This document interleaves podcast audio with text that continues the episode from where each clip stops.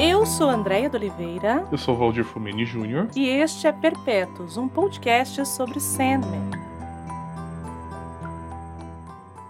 Voltamos. Pois é, Valdir, voltamos. Se nós fôssemos perpétuos, acho que a Andréia seria o problema com tecnologia e eu seria o cansaço ou, ou vice-versa, né, André? Porque essa, essa, gravação tá, tá, tá difícil de sair, mas tá saindo, então isso que importa. É, um beijo vivo, que olha, vou te contar. Vivo, Windows 11, tu, tá, tá ótimo, tá, tá divertido. Tá uma beleza. Né?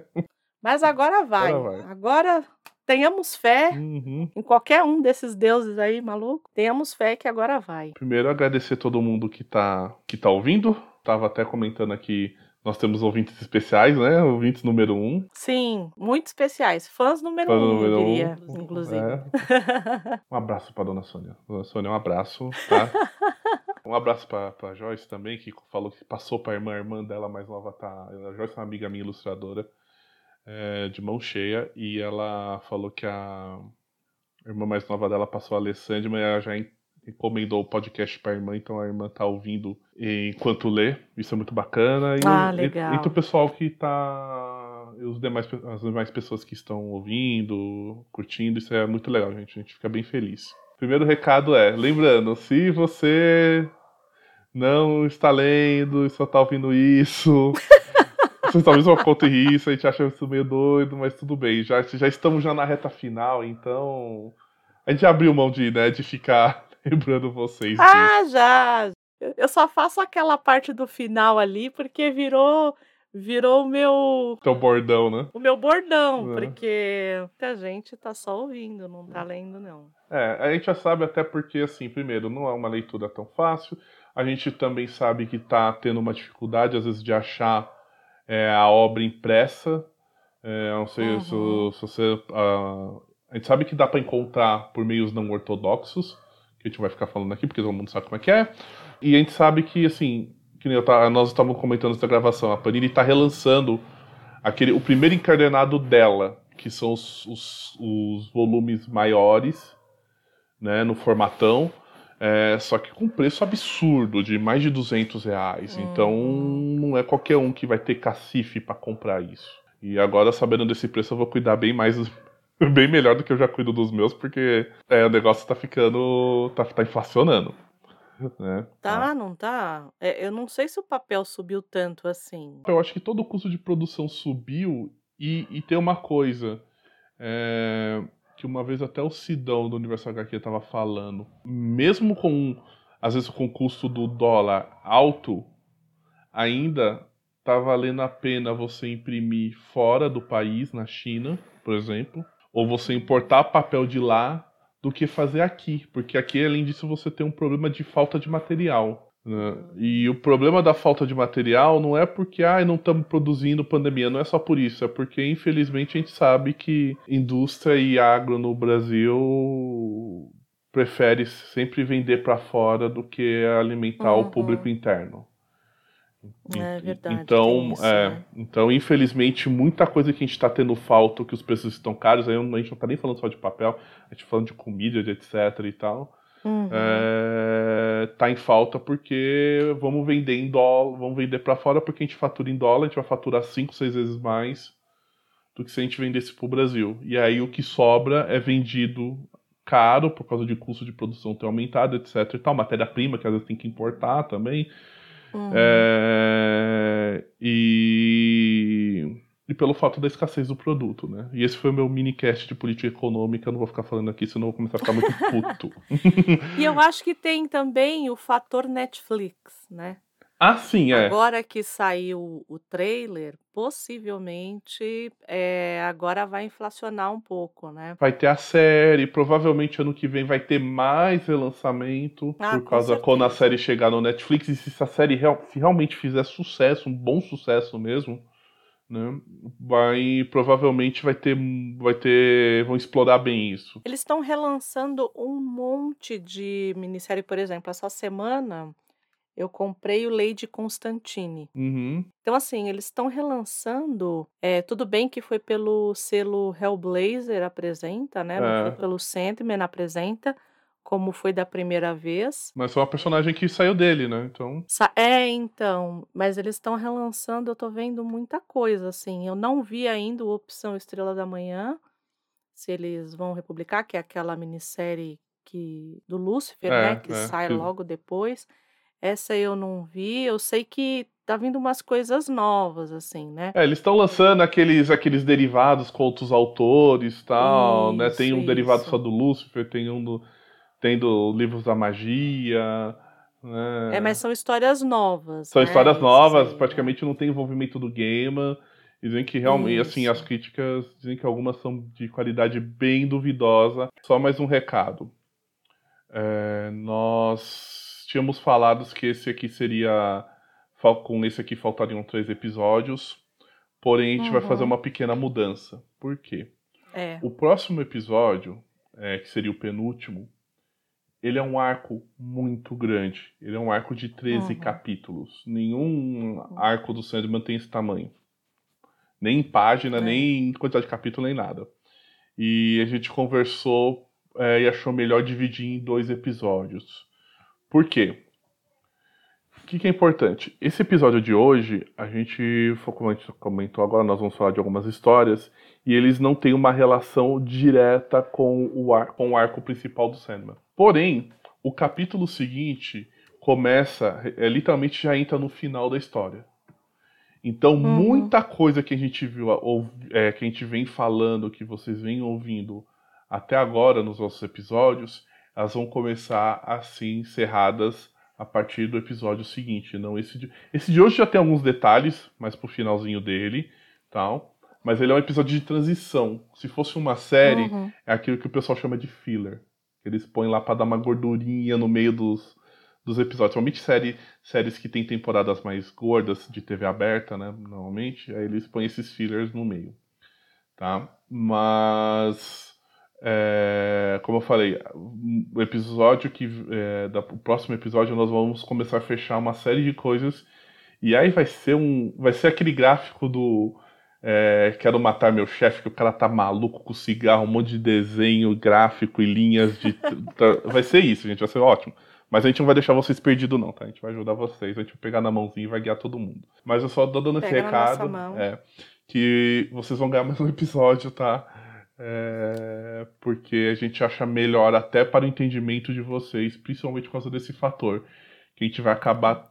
li- Naturalmente, isso é naturalmente da história. Não é naturalmente porque, óbvio, o Neil Gaiman escreveu assim, e ele escreveu desse jeito de propósito, porque ele queria fechar pontos que alguns ficaram em abertos e outros que a gente até achava que estavam fechados e não estavam. É verdade. Então ele decidiu escrever dessa maneira e a gente vai vai vai comentar sobre eles para ajudar a fechar tudo isso para vocês, tá bom? Então vamos lá. Então, para desespero de É. alguns e felicidade de outros, Sim, teremos mais um episódio. isso aí. E gente, se vocês tiverem alguma coisa para mandar pro, pro, pro fanzine, por favor, mandem. Isso, vai rolar o fanzine, hein, gente? Então, se você tiver arte para mandar, se você tiver história, se você tiver conto, fanfic, é, ilustração, manda para perpetuos@portalrefil.com.br. Perpétuos sem acento, perpétuos@portalrefil.com.br. Quem recebe esses e-mails sou eu. Então, por favor, mandem as artes, as fanfics, tudo circunscrito a esse universo do Sandman. Eu vou fazer um post só falando disso lá no Portal Refil. Então, calma, não precisa se exaltar. Eu vou fazer um post bonitinho lá só para falar a respeito disso. Certo? E vamos então para o fim dos mundos, Valdir? Vamos, vamos para o fim do mundo. E não é o Brasil, tá, gente? É o fim do mundo, mas não, não é o Brasil. Poder- até poderia ser. A gente tá, a gente, a gente tá engajado nisso, né?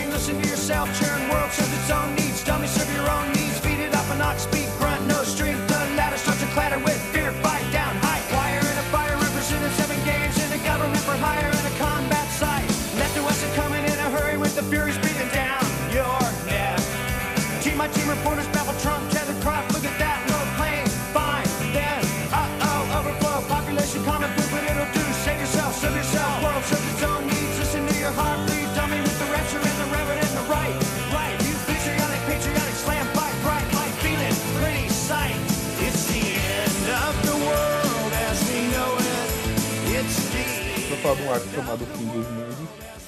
Ele é, corresponde do número 51 ao 56, então você vê que é bem curtinho.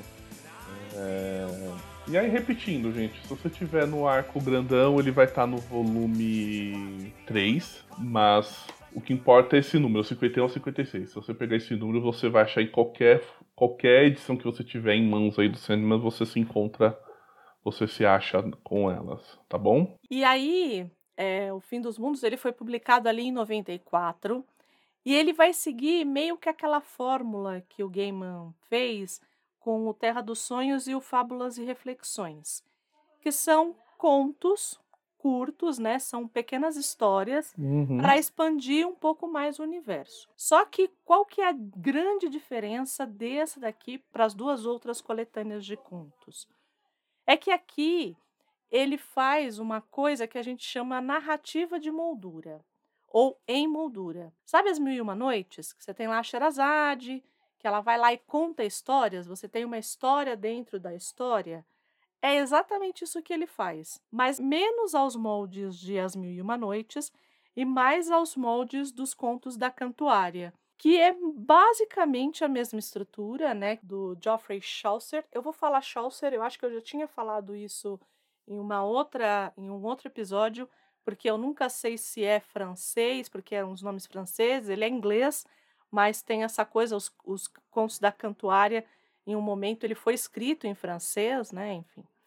Depois ele foi pro, pro, pro inglês vulgar, enfim, tem todo um tem todo um lance aí de, de idioma ali no século XIV, então ainda está naquela coisa da formação, enfim. Acho que é Chaucer mesmo, Andréia. É, né? Acho que é Chaucer mesmo. Que no caso dos contos da Cantuária, era uma pousada ali, né, uma estalagem que ficava ali entre uma catedral ali de um sujeito que tinha sido assassinado, né, que é o São Tomás Becket, enfim, virou santo.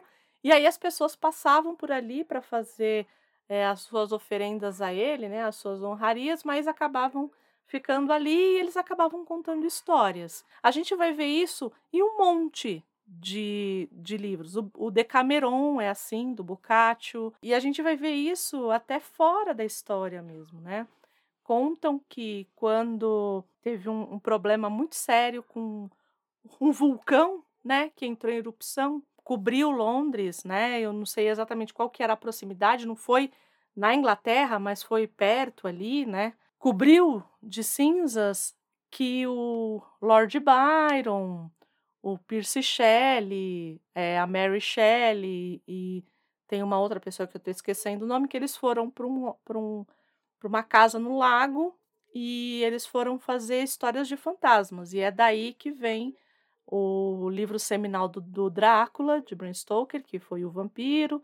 Vem alguns livros e vem o Frankenstein. Se eu não me engano, o vulcão é o Krakatoa. Eu, eu não sei. É, eu, eu foi há lembro que tem um 138 anos negócio, atrás que eles co- cobriu, cobriu Londres. Mas eu não sabia qual que era o vulcão. Dizem que a erupção foi sentida no mundo inteiro. Tem isso, essa coisa do contar histórias, porque a gente tem que lembrar, que é o que eu sempre brinco, né, quando eu vou falar de contos de fadas para os meus alunos, e a gente vai falar sempre dos contos de fadas como eles eram, de fato, né?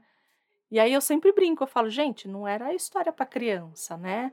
Era história, porque não tinha televisão, não tinha Netflix, não tinha nada.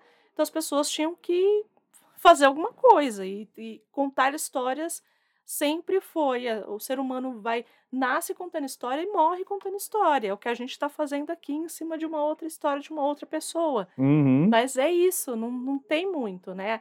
Eu acho que eh, essa disputa de narrativas que a gente vive hoje, por exemplo, é um reflexo disso também, da gente querer impor as nossas histórias, né? E nesse caso, é, também, né? Então, se parava, você não tinha nada para fazer, você ia fazer o quê? Escutar a história, né? Então, é, é o que acontece aqui. Então, a gente, já de cara, a gente encontra um sujeito, que é o Brent Tucker, que ele tá com a Charlene, Charlene Mooney, o nome dela, Uhum. é, eles estão indo para Chicago, os dois, para dividir gasolina e tudo mais. Ele está dirigindo o carro dela. Ela está dormindo do lado dele e ele começa a narrar a história. É ele o narrador dessa história. Né? Então é narrado em primeira pessoa. Então, assim, como eu sempre brinco, toda história narrada em primeira pessoa a gente sempre tem que duvidar, porque o, porque o narrador sempre vai dar a versão dele daquela história, né? Aqui não é bem assim, mas é, toda vez que um narrador for de primeira pessoa, a gente sempre tem sempre que duvidar que aquilo Uhum. tudo aconteceu de fato daquele jeito. Sim. A- Ainda mais esse caso que envolve. A gente já vai contar, mas que envolve um acidente. Aí então. Então, pois é. E aí ele é, ele tá s- começando a sentir um cansaço, porque ele tá há muito tempo viajando e ele não quer acordar a colega que tá dormindo. Uhum. E aí, do nada, começa uma tempestade. E aqui eu quero fazer um pequeno parênteses. Não é a primeira vez, possivelmente aqui pode ter sido a primeira vez, mas a gente vai ver esse tema de tempestade de novo lá no Deuses Americanos, que é a coisa da tempestade está vindo, a tempestade está vindo, a tempestade está vindo. E aqui começa uma tempestade de neve em junho. Para nós aqui no Brasil, junho é inverno. Mas lá na América do Norte e na- na- no hemisfério norte todo, né? É verão. E começa a cair neve. E esse cara fica um pouco assustado com essa história. Aí ele simplesmente é, vê um, um animal que atravessa uma rua, um, um ser esquisito. É, a- o bicho é uma mistura de lobo com bode, é um lobode. Uma É assim, muito estranha. esquisito, né? E eles sofrem um acidente. É, Ela fica machucada, Charlene, ele ainda consegue se levantar e tudo mais, porque ela tá dormindo também, né? E aí ele encontra uma. Ele começa a ouvir uma voz do tipo, o cara falando assim: olha, vai pra estalagem, vai pra estalagem. Uhum. Só que ele não vê quem é. É, é, ele percebe que tem um porco espinho. Ele até fica assim, ué, tô falando com porco espinho. ele começa, né? E a, e a, e a, e a mulher tá, tá apagada, né? Com causa do acidente, ela tá meio ferida. E então ele não consegue, ele também, ó, meu, bateu o carro, tudo tal, ele tá mal. Mas ele fica, será que o porco espinho tá falando comigo? Tudo, aí fala, vai pra estalagem e ele consegue caminhar com, com ela até a estalagem, né? E aí a gente vai perceber que essa estalagem, ela é um pouco, ela vai lembrar um pouco aquele Terras Maleáveis, que é um não lugar, né? Uhum. Ela tá ali, mas não tá. Estão coexistindo pessoas de vários tempos diferentes, né? Tanto que as histórias elas são contadas e são histórias de épocas e anos de tudo diferente, né? E aí ele chega nessa estalagem e aí de cara, ele dá de cara com um centauro. Eu ia, eu ia sentar e chorar, eu ia largar a mulher. Principalmente para quem lê, né? Para quem conhece um pouco de mitologia grega, você vai olhar o centauro você vai sair correndo, né? Hum, Porque a gente não vai imaginar que tá o Quiron ali, você vai imaginar que tá qualquer outro centauro, né? Centauros na mitologia grega, eles são eles são realmente forças da natureza, né? Então, eles são muito selvagens e tudo mais. E o Quiron, ele é o único que é esse cavalheiro, o médico e tudo mais. Então, ele é o único que se controla, né? Então, até eu entender que ia ser o Quiron ali, que ia ajudar a mocinha, inclusive, que ia Uhum. cuidar dos ferimentos dela, né? É, que ele fala, me dá a mulher, né? Para que eu cuide e tal. E ele, mas que lugar é esse, né? E aí eles meio que. E ele fala, ué, mas. E, e- e- e o que eu acho engraçado, e eu não sei se é porque o cara tá meio. tá dormindo também, a gente não fica. fica tudo meio vago, assim. Uhum. E é tudo muito rápido, assim, assim, a, a dramaticidade, por exemplo, da situação de ele sair da neve com, com a mulher ferida, chegar na estalagem e tal. A hora que ele chega na estalagem é tudo muito rápido e é tudo meio caótico, porque ele, a estalagem tá cheia, né? Uhum. E dizem que nunca esteve tão cheia. Uhum. né? E essa tempestade caindo assim absurdamente, neve, neve, e todo mundo ali esperando a tempestade passar, porque é isso que as pessoas vão fazer ali, esperar a tempestade passar. E enquanto elas esperam a tempestade passar, elas contam histórias. Nisso o Kiron leva a Charlene, né, para cuidar dela. Uhum. E o e o Brent Ele, ele dá uma bebida pra ele tudo tal, e ele acaba até dormindo. Ele cabe- capota. Ele acorda assim uma- umas 15 horas depois, assim, no dia seguinte. E aí ele tá vendo ela, a Charlene bem, batendo papo, conversando com todo mundo, contando história. E aí ele chega desesperado, afobado, tudo tal, não sei o que. Falou, calma, senta aí. Tá todo mundo trocando ideia, a tempestade tá lá fora, tem que esperar ela passar. Então senta aí que a gente tá contando história. E aí tem um senhor, e aí ele fala, não, cada um tá contando uma história, então vai chegar a hora de todo mundo contar a sua história. E aí nisso vem um, tem um senhor chamado Gaeres, acho que é assim que se pronuncia esse nome. E ele fala sobre duas cidades.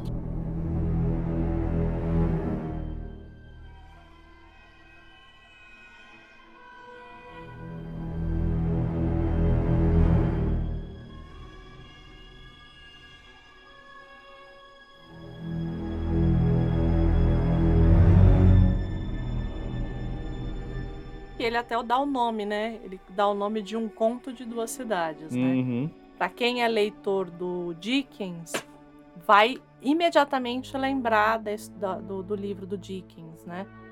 O do Dickens, na verdade, ele fala um pouco as duas cidades do Dickens ali, é, que pra gente é a Segunda Guerra Mundial, né? Pro pessoal ali do Dickens, da, da, da época do Dickens, era a Revolução Francesa, né?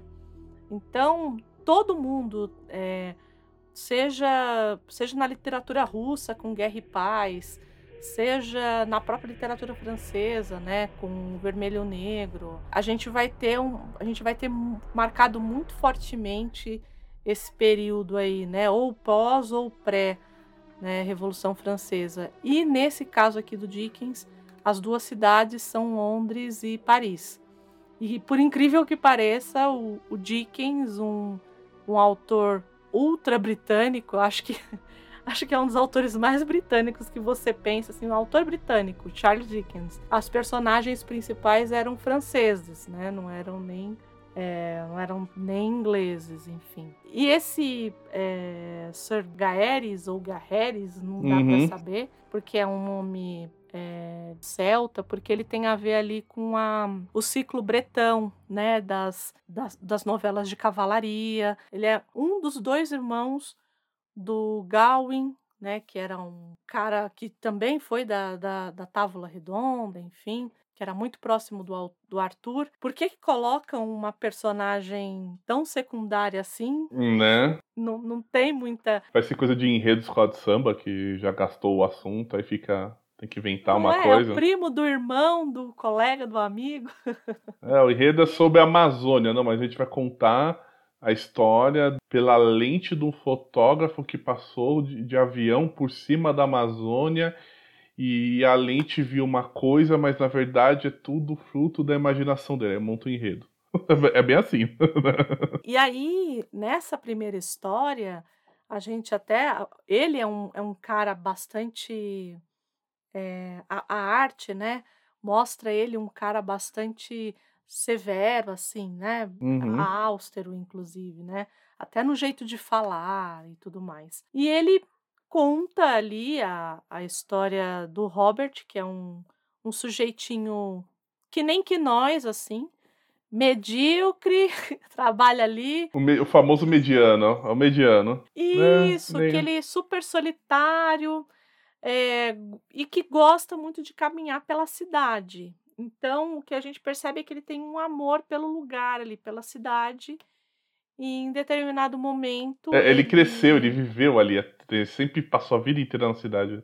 É, ele parece ser aquela pessoa que todo mundo conhece alguém assim, que a pessoa que nasceu, viveu e nunca saiu de lá. Às vezes nem pra viajar, às vezes assim, ela foi pra outro lugar. Quando vai mostrar essa história no quadrinho, o traço muda totalmente do, do, do que vinha sendo. Essas histórias que estão sendo contadas, cada uma delas vai ter uma arte completamente diferente da que a gente tá vendo lá na, na, na taberna, na, na, estalagem. Estalagem. É, estalagem Né? e taberna, eu acho que eles usam até mais taberna do que estalagem. E, e, assim, é, e é um, é um traço bem quadradão, uma coisa meio, até meio Faria Lima, assim, sabe? Uma coisa meio mundo corporativo, sabe? Meio feio, assim, meio, meio sapatênis, É sabe? tanto que não tem nem não tem nem balões, né?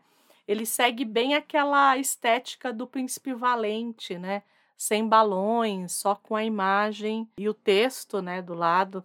Que quadrinho começou desse jeito aí, né? O balão veio depois, Uhum. né? Foi é uma, uma mídia que foi construída mesmo, né? Essa linguagem que a gente está tão acostumado hoje, né? Então, por exemplo, não sei se todo mundo aqui sabe, né? Vou, vou supor que não. Aquele espaço entre um quadrinho e outro, aquilo se chama sarjeta. E aí, é, por que aquilo? E por que, que que ele é tão importante? Porque é ali que faz, né, na verdade, que a gente tem essa ligação entre o autor e, o, e quem está lendo. Porque quem completa, essa sarjeta aí é o que completa o quadrinho do lado. Então você está lendo o quadrinho, está acontecendo uma coisa, aí você vai para outro quadrinho, está acontecendo uma outra coisa. Essa sarjeta, que é esse espaço vazio entre os quadrinhos, é onde realmente a história está sendo construída. Porque é o que a gente pensa do que vai acontecer de um quadrinho para o outro. Mas toda essa linguagem, ela foi constru sendo construída aos pouquinhos, né? Como toda a mídia, né? Como o cinema, né? Que os enquadramentos e tudo mais. Os quadrinhos também eles foram evoluindo nesse sentido, né? Inclusive na linguagem, na própria linguagem. E aqui especificamente a gente não tem balão. Muito uhum. bom. Então, como a gente estava falando, ele, ele, ele, ele anda pela cidade, ele admira aquela cidade, é onde ele cresceu, onde ele viveu a vida toda dele. É, e aí que acontece? Um um dia ele acaba. É, ele tá na hora do almoço, ele acaba se distraindo. Acaba sofrendo uma distração, isso faz com que ele tenha que trabalhar mais, ele acaba perdendo o trem para voltar para casa. Então ele acaba aguardando um outro trem. Quando ele pega, ele viu que o trem estava diferente e não tinha ninguém dentro da, do trem, só tinha um, um homem pálido. A gente precisa nem dizer quem é esse homem pálido, né, gente? Alto, pálido, com cabelos desgrenhados. Sim, né? Aquele cabelo bem cebado. E, e, e ele começou a perceber que os, o, o trem não parava em nenhuma estação. O trem seguia, seguia, seguia. E aí ele vai tentar falar com, com o Sandman e ver que não, meio que não tem uma resposta. Nisso o trem para e ele sai correndo. E aí o que acontece? Ele sai correndo pela cidade. Não, isso aqui eu conheço. Vira ali, entra na rua tal, não sei o que. E ele percebe que não, não é. Não é muito aquilo. Não é muito a cidade que ele tanto conhecia. E que há um monte de figuras pela janela que estão observando ele. Mas não tem gente na rua. Esse é o mais esquisito de tudo, né? Não tem gente na rua. É, e, tal. e aí ele vai andando, vai andando, andando, andando ele acaba encontrando um senhor numa ponte e fala, ah, essa aqui é a cidade e tal, sei o que. Ele fala, olha, eu não sei que cidade é essa, porque tanto, tanto tempo aqui que eu não, não, não sei mais qual que, que, cidade é essa. Então ele percebe que o velho tá tão perdido, ou bem mais perdido até do que ele. Eles saem vagando pela cidade, eles vão conversando, falam sobre como é que ela era, tudo. E eles percebem que quase meio que estão andando em círculo, porque eles acabam meio que sempre parando no centro da cidade. Então o que, que ele colocou na, na cabeça dele? Ele falou, olha, eu tenho que encontrar algum, algum elemento que eu bato o olho e eu sei que é, ah, isso aqui é o, sei lá, vai, o chafariz da praça tal. Um elemento que ele conhecia da cidade. Tal. Então ele sai nessa busca. Nisso ele acaba vendo um... que uma mulher chega perto dele né, se aparece uma mulher do, do, nada, né? Tudo super meio que do nada. E ele vê que tem um. Conforme ela vai chegando perto dele, tem tipo uma porta atrás dela. Abre, se abre uma porta atrás dela. Uma porta, um. Meio que um portal, né? Mais ou menos isso, né? E o que que acontece? Ela vai tentar falar com ele, tal, só que ele, ele, ele fica tão assustado com a situação que ele pega e sai correndo. Ele passa por ela e sai correndo por trás desse portal ele na ele descreve que ele, ele fala que assim que ele não sabia o motivo, mas ele acreditava que se ele tivesse contato com ela é, seria o fim dele. Só que quando ele chega do outro lado dessa porta, ele meio que é cegado, ele meio que fica cego pela, pela por uma luz forte que tá do outro lado. Beleza. E, é, e é basicamente assim, a meio que a história termina assim. E aí o que, que acontece? Aí volta pra, pra estalagem, né, pra taberna. E aí o tal do senhor que tá contando essa história fala que ele, o, o tal do Robert, né, esse, esse, cara que se perdeu pela cidade, foi ele que contou a história pro velho. Em uma pousada na Escócia. Ele, ele fala que o Robert não tem. É, e aí ele cita até uma fala que, que assim mostra, né? Esse senhor meio que conversando com o Robert depois, assim, à distância, e fala: olha, eu não tenho medo de cidades que dormem, que sonham. Ele falou, mas eu tenho medo das cidades que despertam, porque quando elas se despertam, é, os dias que elas se despertarem, elas irão levantar. E aí esse senhor fala que desde então Ele, ele anda- sempre anda por cidade, sempre desconfiado do que pode acontecer. E aí o que acontece? Nisso, esse senhor encerra a história e aí ele passa a vez. Antes de a gente entrar na próxima história, é importante o seguinte, gente, esse capítulo são. é, cada. Aliás, esse arco, cada capítulo é uma história. Então assim que a gente encerrar uma história, a gente, é, significa que a gente encerrou o capítulo. É, só voltando um pouquinho lá no Uhum. Encontro de Duas Cidades, que essa coisa da cidade se levantar, né? Ela é muito, para quem já leu Lovecraft, ela é bem Lovecraft, assim. Que é essa coisa do. Eu vi uma coisa que eu não precisava ver, quase cheguei à loucura por conta dela, que ninguém poderia ter visto, e ela está na iminência de acordar. Então é uma é um, é um ambiente muito eh, opressor nesse sentido, né? Uhum. E, e o próprio Gaiman diz, né, que é a história que ele se baseou mais no Lovecraft foi essa história, porque tem essa essa sensação para quem já leu, né, que perpassa o tempo inteiro essa sensação de vou ficar louco e está na iminência de acontecer algo muito terrível. A, a, a arte ela dá uma, uma sensação meio de, de desespero, de, de, de, de agonia, E de, de você. claustrofobia. Eu ia falar exatamente né? isso agora, assim, parece que ela vai te sufocando. E é muito engraçado porque ela é toda branca, quase uma boa parte da arte ela é branca. E você não tem, assim, um, digamos assim, um desenho mostrando algo que, tipo, tá te sufocando. Mas eu acho que pelo fato de não ter essa, esse direcionamento, eu acho que a sensação que parece que tá te sufocando é até maior, né? Porque é, é tudo muito achatado, né? Os quadrinhos, Uhum. inclusive a arte, ela é toda muito achatada. Em alguns momentos ela dá uma expandida, mas é tudo muito achatado, é tudo muito eh, largo, né? Então os quadrinhos, eles não, não estão. A narrativa visual, ela não é eh, um quadrinho do lado do outro. Não, normalmente é um embaixo do outro, né? Acontece Uhum. a variação, mas é sempre um embaixo do outro, então eles são mais largos, né? Como se fossem paisagem mesmo e um embaixo do outro e mais fininhos, porque o texto vai no meio. Então dá essa sensação de claustrofóbica. Foi a sensação que eu tive lendo mesmo.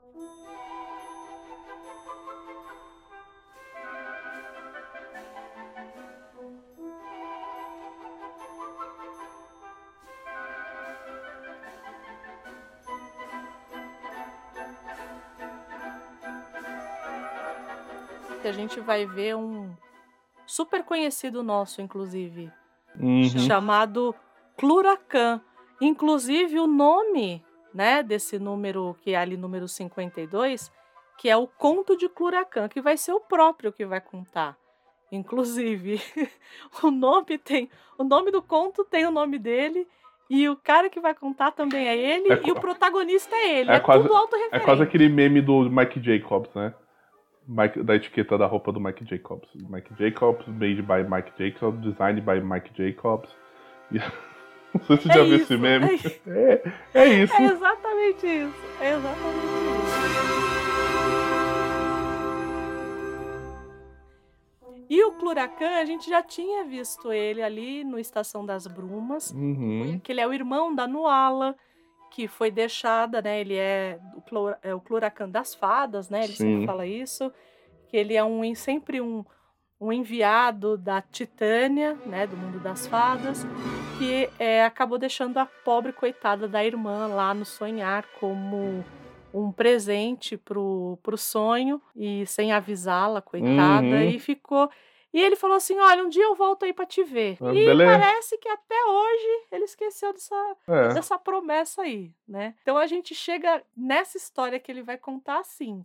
Ele deixou a irmã lá, a rainha Titânia pediu para que ele fosse numa cidade chamada eh, Aurélia. Uhum. A arte muda de novo, né? Uhum. É, no começo é uma arte bonita, toda em rosa e branco, falando dessa cidade, que é uma cidade muito bonita, aos moldes dos, das cidades greco-romanas, né, com estátuas e tudo mais. Lembra um pouco mais até Roma que Grécia, enfim. A Titânia, né, ela, ela envia o Cluracan para essa cidade como um mensageiro dela, né, como um enviado dela, porque eles estão querendo unir as cidades da super, da- das planícies e eles querem também é, um acordo com a Cidade das Fadas. E a Titânia Filho fala assim: olha, vai lá, mas eu não quero nada, não.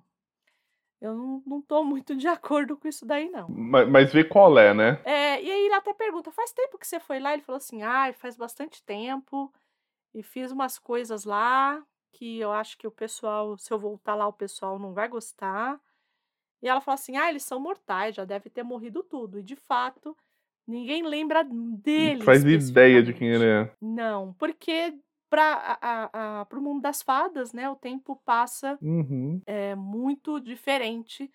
É, para quem leu As Brumas de Avalon, lembra ali do período que a Morgana fica no mundo das fadas mesmo e que o tempo é muito mais elástico do que o tempo normal, digamos assim, né? Bom, e aí ele vai como embaixador, né, do, da Terra das Fadas e encontra com o tal do psicopompo, Que nome, né? que Puta é.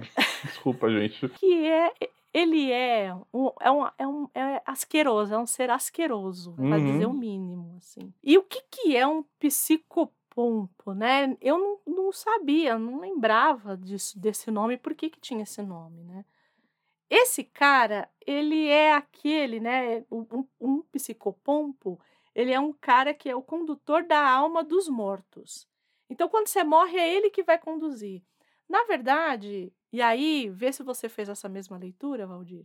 É uma teocracia que. Uhum. Então, ao mesmo tempo que ele é o chefe de Estado, ele é o chefe Religioso, igreja, é. digamos assim, religioso. É a É, teocracia radical, né? radical. E o cara, ele é asque... e o, o melhor é o título dele, né? Inocente Uhum. é, 11. Inocente aonde, né? E o cara é asqueroso, asqueroso, assim. O, o sujeito que desenhou, o, o, o que fez a arte, ele, ele Tá de parabéns. porque, olha, ele é asqueroso de fato. E aquela cena que a gente vê na, no primeiro, na primeira página, numa cidade linda, né? Tanto que tem o nome é Aurélia, né? Uhum. Quando a gente chega na cidade de fato, quando o Cluracan chega na cidade de fato, a cidade tá devastada. Não tem terra assim. arrasada, não tem nada. Não tem absolutamente nada. Né? Tudo quebrado, destruído e tal. E um sujeito vai lá e leva o Cluracan na frente do psicopompo, que eu vou chamar de Inocente 11, Uhum. tá? Pra ficar mais fácil. É porque, Jesus, tá, é difícil a gente esse nome Né? toda hora. Não dá, né? E aí ele pega e ele fala assim: olha, ele chega, ele é acomodado e ele escreve um relatório para Titânia, do tipo, ó, tá acontecendo isso, isso e isso, mas e manda um. É, uma coisa que chama atenção é o seguinte, quando ele é levado pro, pro, pro quarto que ele vai pernoitar, põe um guarda na porta do quarto dele. E ele, ele fica incomodado. Fala, por que tem, um, tem que ter um guarda na minha porta? Tanto que a hora que ele vai mandar essa mensagem, aí ele tem todo um. uma. uma discussão. Fala, não, você não pode sair, não. eu Vou lá levar a mensagem, tudo e tal, né? E como é que você segura um ser que, que faz mágica? Uhum, Não dá pra segurar, né? sim. E aí ele manda a mensagem por um. Não é um pombo correio, é um morcego correio. É um Batman correio. Né? Enfim. E aí, no outro dia, eles estão lá, né? Todos os governantes estão ali, meio que juntos, né? Antes disso, é, o tio do cara vai lá conversar com o Cluracan e fala algumas coisas a respeito do sujeito. Parece que ele é. Assim, parece não, né? A gente já viu, a hora que a gente chegou junto com o Cluracan ali, a gente viu que o cara era persona não grata mesmo. Uhum. E aí esse tio só vai confirmar isso. Vai tal. pilhando, né? Vai pilhando, fala assim, não, esse cara, o que ele fez e tal, como se tornou radical, ele vai explicando, né? E aí o Cluracan fala assim, ok, vim aqui, vamos lá, e tá todo mundo lá na mesa. E é muito engraçado, porque parece que ele não tem muito controle do que do que ele vai fazer. É, é como se ele estivesse fazendo uma, uma previsão, né? Um, É, ele fala, é, ele fala que é uma profecia, né? palavras vão saindo da boca dele e ele não tem culpa de fato. E me parece que isso foi feito também da outra vez. Por isso que ele que ele foi escorraçado da outra vez. Uhum. Porque aconteceu a mesma coisa, né? Ele olha lá, eu fazendo isso de novo. Porque ele diz, né? Eu posso ser um mentiroso, mas, pala mas mentiras não saem da minha boca. E aí ele faz, ele fala ali um- uma profecia, né? Que os, os mortos se levantarão, Isso. né? Para se vingar do cara e tudo mais. E esse cara fala assim: ah. Você acha que eu vou deixar você você de boa? Você falou tudo isso aí na minha cara e ele, então, mas eu não tô mentindo, não fui eu que falei, né? Eu só trabalho aqui. Veio na minha boca, eu não Uhum. tô falando mentira. Ele, não, não.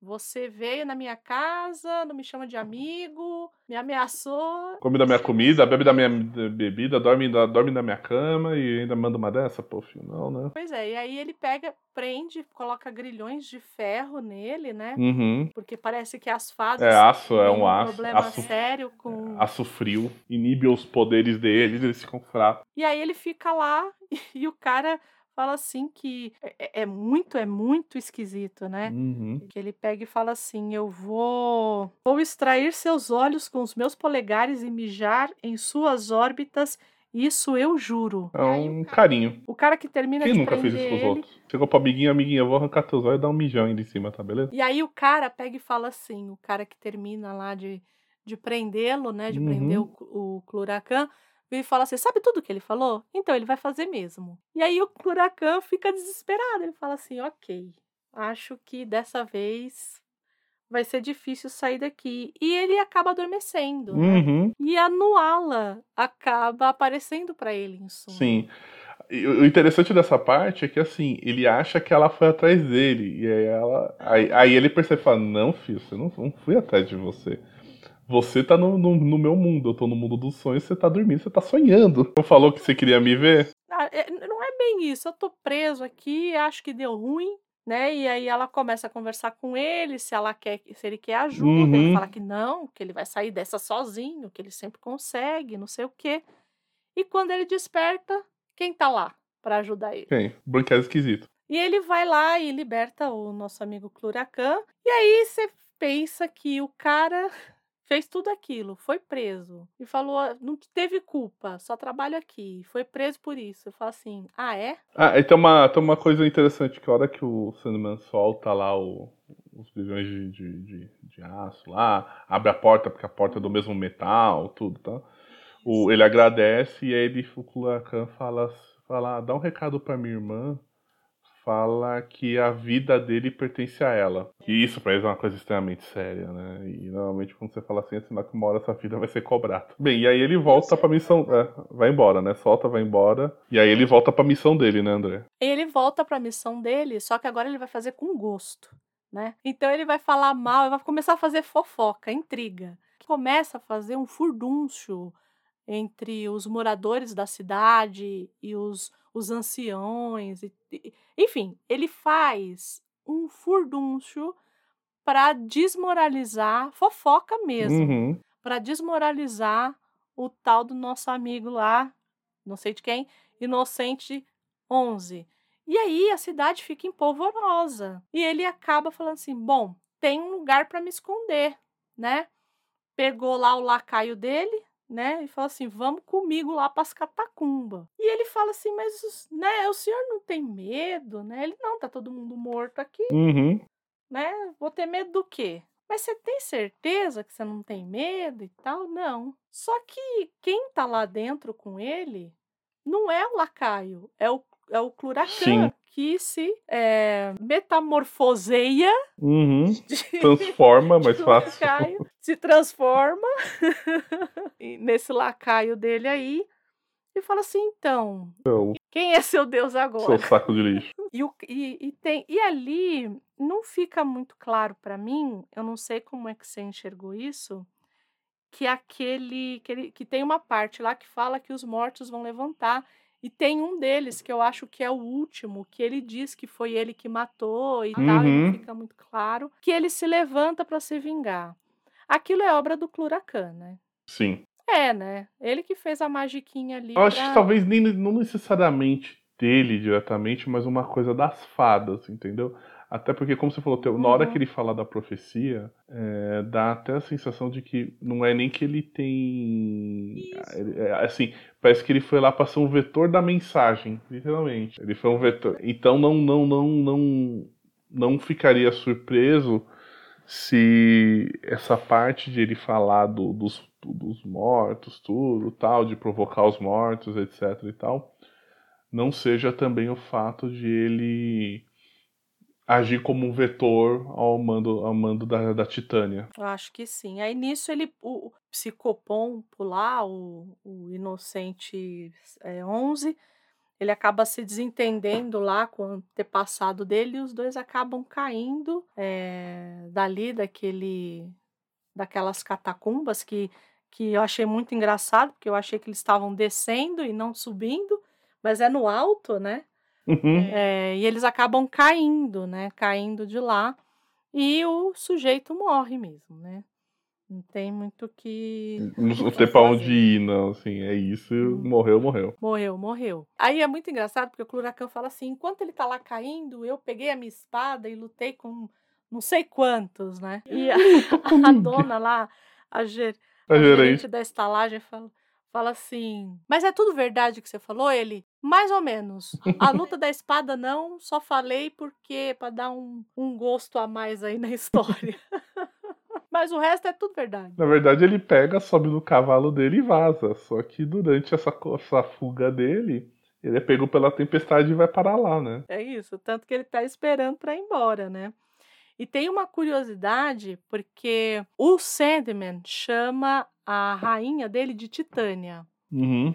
Mas antes, né, lá no começo, ele diz que ele recebe três pergaminhos, né? Um que vai apresentá-lo como mensageiro. Sim. Aí tem um segundo pergaminho que é para ver a política, tanto que ele fala assim: "Ah, isso daí eu olho depois", do tipo, eu leio na viagem e leu nada, né? Porque senão ele ia saber As merda ia, todas. ia saber alguma coisa, né? É, e aí o outro é o mapa, né? Das terras, das planícies e das terras das fadas. E ali, naquele momento, ele chama a Titânia de Rainha Mab, que, na verdade, ela, ela é citada lá no Romeu e Julieta. Ela, ela- que é a mesma coisa da Titânia, na verdade. Ela só tem um outro nome. E, e acabou-se que, é, que ela ficou muito popular, mais popular que a Titânia ali, por conta do Romeu e Julieta num período, né? Então, só para fazer isso. E aí eu acho que, como era o mesmo autor, né? Do Sonho de uma Uhum. Noite de Verão e do Romeu e Julieta, é, o, o Gaiman acabou unindo as duas entidades aí como se fossem uma só. Porque ambas são consideradas rainha das fadas, né? Então acho que foi por isso que ele acabou colocando aí. E aí termina, né? O, ele termina de contar a história lá e já pergunta, né? Quem que vai ser o próximo, né? E enchendo a cara, porque a gente tem que lembrar que Cluracan, eu acho que eu não falei disso, que Cluracan, ele é uma entidade irlandesa mesmo, né? E ele é primo do Leprechaun. Então diz que ele aguenta a cachaça, aguenta bem. Vive é alcoolizado. alcoólatra, praticamente. E aí tem uma coisa também dele com os bodes e cabras que é, quando ele está numa, num sítio em que esses animais são, é, são maltratados, ele joga sal na terra para se vingar dos, dos produtores, enfim, que ele também tem essa, como é que eu vou dizer, essa função de cuidar Uhum. desses animais aí, né? Diz que o bichinho vive alcoolizado, né? Igual o leprechal lá. De novo, é o primo do colega do amigo, não é o cara. E aí a gente vai ver de novo um outro cara que a gente já viu algumas vezes.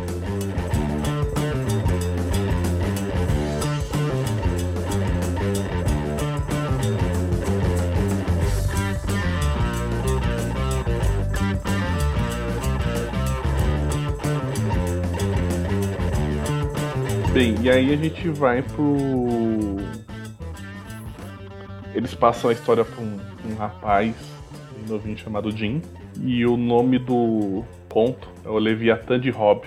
Então o que acontece? Esse Jim, ele é um, esse Jim é um rapaz, você percebe no, na, quando ele tá lá conversando na taberna que ele é tipo um marinheiro. E aí ele falou que ele foi parar lá na taberna depois de uma tempestade que, que atacou o barco que ele tava. Tem um rapaz, tem um cara atrás dele chamado Harry, e ele fica assim e fala. "Ah, Fala que o lugar é o verde do violinista. Pra quem não lembra, o verde violinista, né? O Gilbert, Uhum. né? Que ajudou a, a Rose. É que o cara, que o cara ele é um marinheiro, um marinheiro irla- irlandês, né? Uhum. E aí ele falou assim, não, porque pra ele é, esse lugar aqui é o verde do vi- violinista, que é pra onde vai o pessoal que morre no mar, Uhum. né? Que era um lugar idílico, idílico, né? Que seria o Campos Elíseos dos marinheiros irlandeses, né? É, não, não é nada demais. Tá? Não, não, não inventa. e, e aí o, o Jim começa a contar a história dele, então que começa a discussão e o pessoal fica meio impaciente. Ele começa a contar a história dele. Aí ele fala que ele, quando tinha 13 anos, ele fugiu de casa porque ele era filho de, de mãe solteira, não tinha pai e tudo tal, e ele sempre era fã do, do. E ele era de uma família meio que rica, uma certa posse, assim, não era rica, rica, mas ele tinha uma vida confortável. Só que ele sempre queria sair pro mar, tudo tal. E um belo dia ele pegou umas roupas emprestadas que uns amigos arrumaram, pegou, vazou e entrou num, navio e foi parar em Singapura. E o que que acontece? Nesse tempo ele foi pulando de tripulação de navio em navio.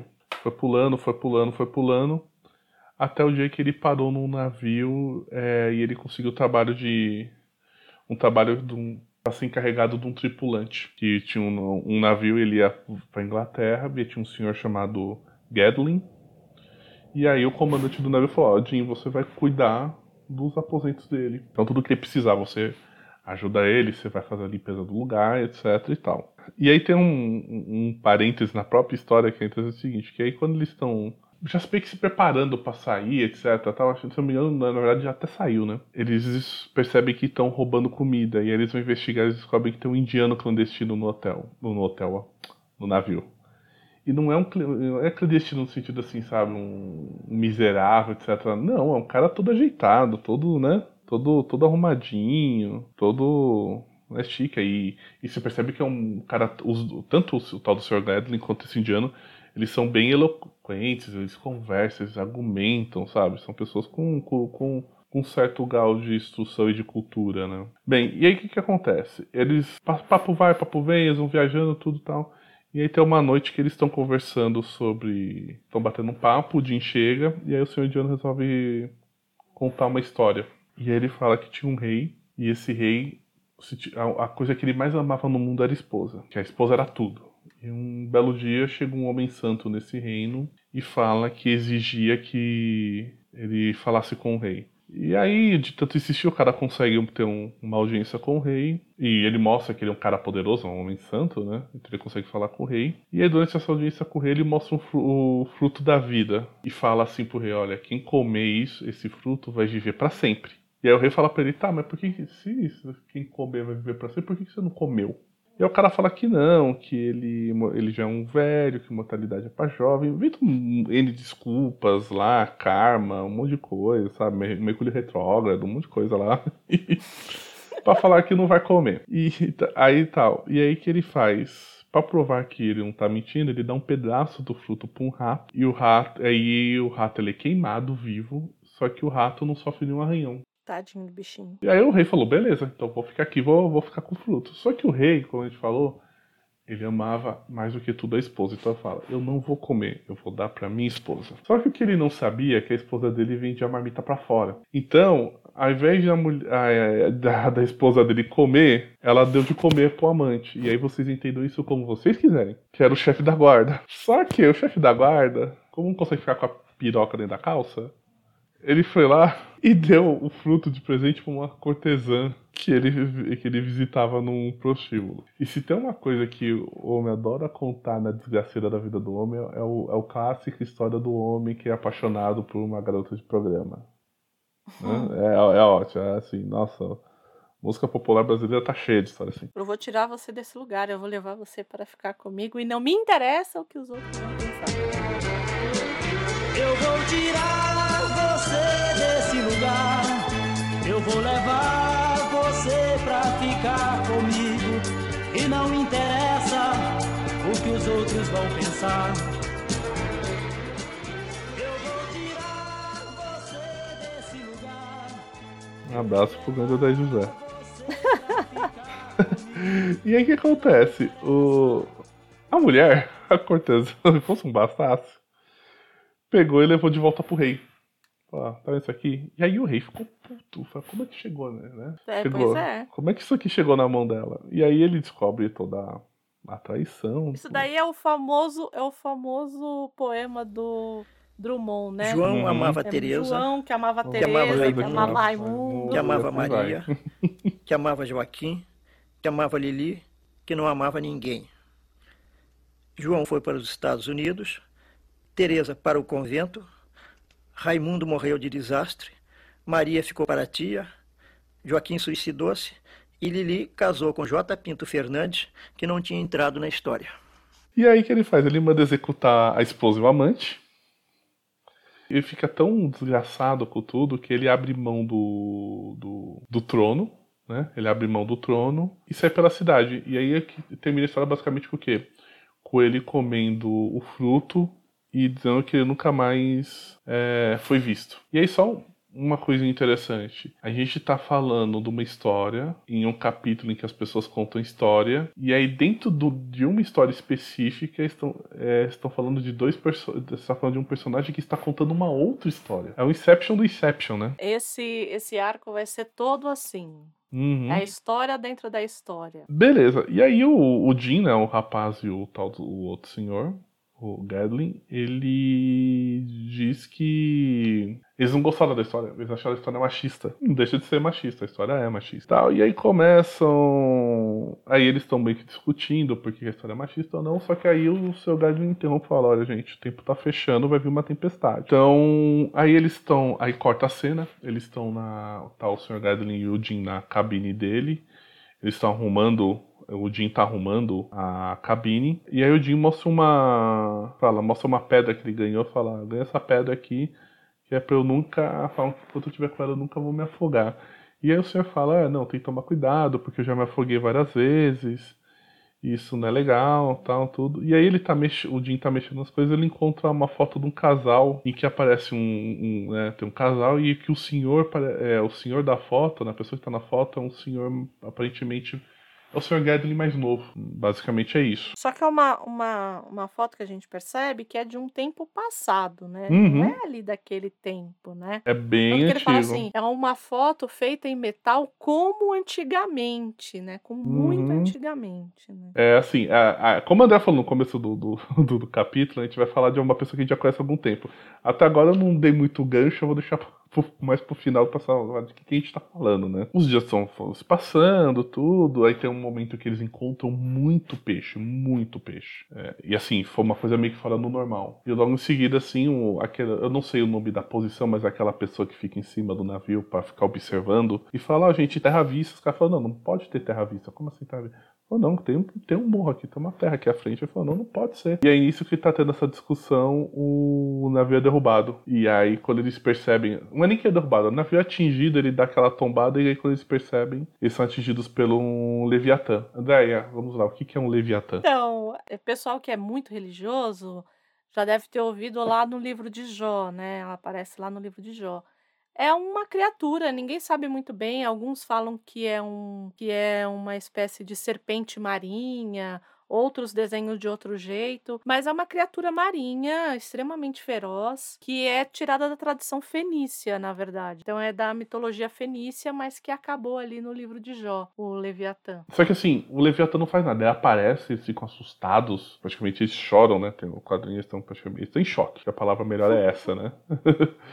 e simplesmente ele some. Ele aparece, eles vêm e some. E fica aquela coisa assim famosa. Se eu contar, ninguém vai acreditar, né? Literalmente essa situação. E, mas aí o Sr. Gadlin chega pro Jim e fala: Olha, Jim, já que você realmente quer compartilhar essa história, quando a gente chegar na Inglaterra, você compartilha isso com um jornalista. E aí, beleza. E aí eles aportam tal. Aí tá o Sr. Gadlin conversando com o indiano, o indiano já tá meio que praticamente se despedindo. E aí o Jim chega. Não, e é muito curioso. Eles estão conversando e o indiano tá agradecendo. E aí ele fala assim: não, você não tem que me agradecer. Nós temos que cuidar um dos outros. E a gente já fica com aquela pulga atrás da orelha, né? Porque uma coisa que eu, que eu acabei esquecendo de falar, gente. Quando eles descobrem que o indiano tá clandestino no, no, no navio, o comandante do navio tá muito puto. Ele quer Uhum. matar o É, cara. porque clandestino, né? clandestino em navio é, é- é prancha. É prancha, não tem vez. E aí o que, que acontece? Esse Sr. Gadlin que segura o cara no navio, ele conversa com o comandante e fala: Não, olha, é, ele é convidado do Sr. Gadlin, então a gente vai cuidar dele e vai tratar ele bem.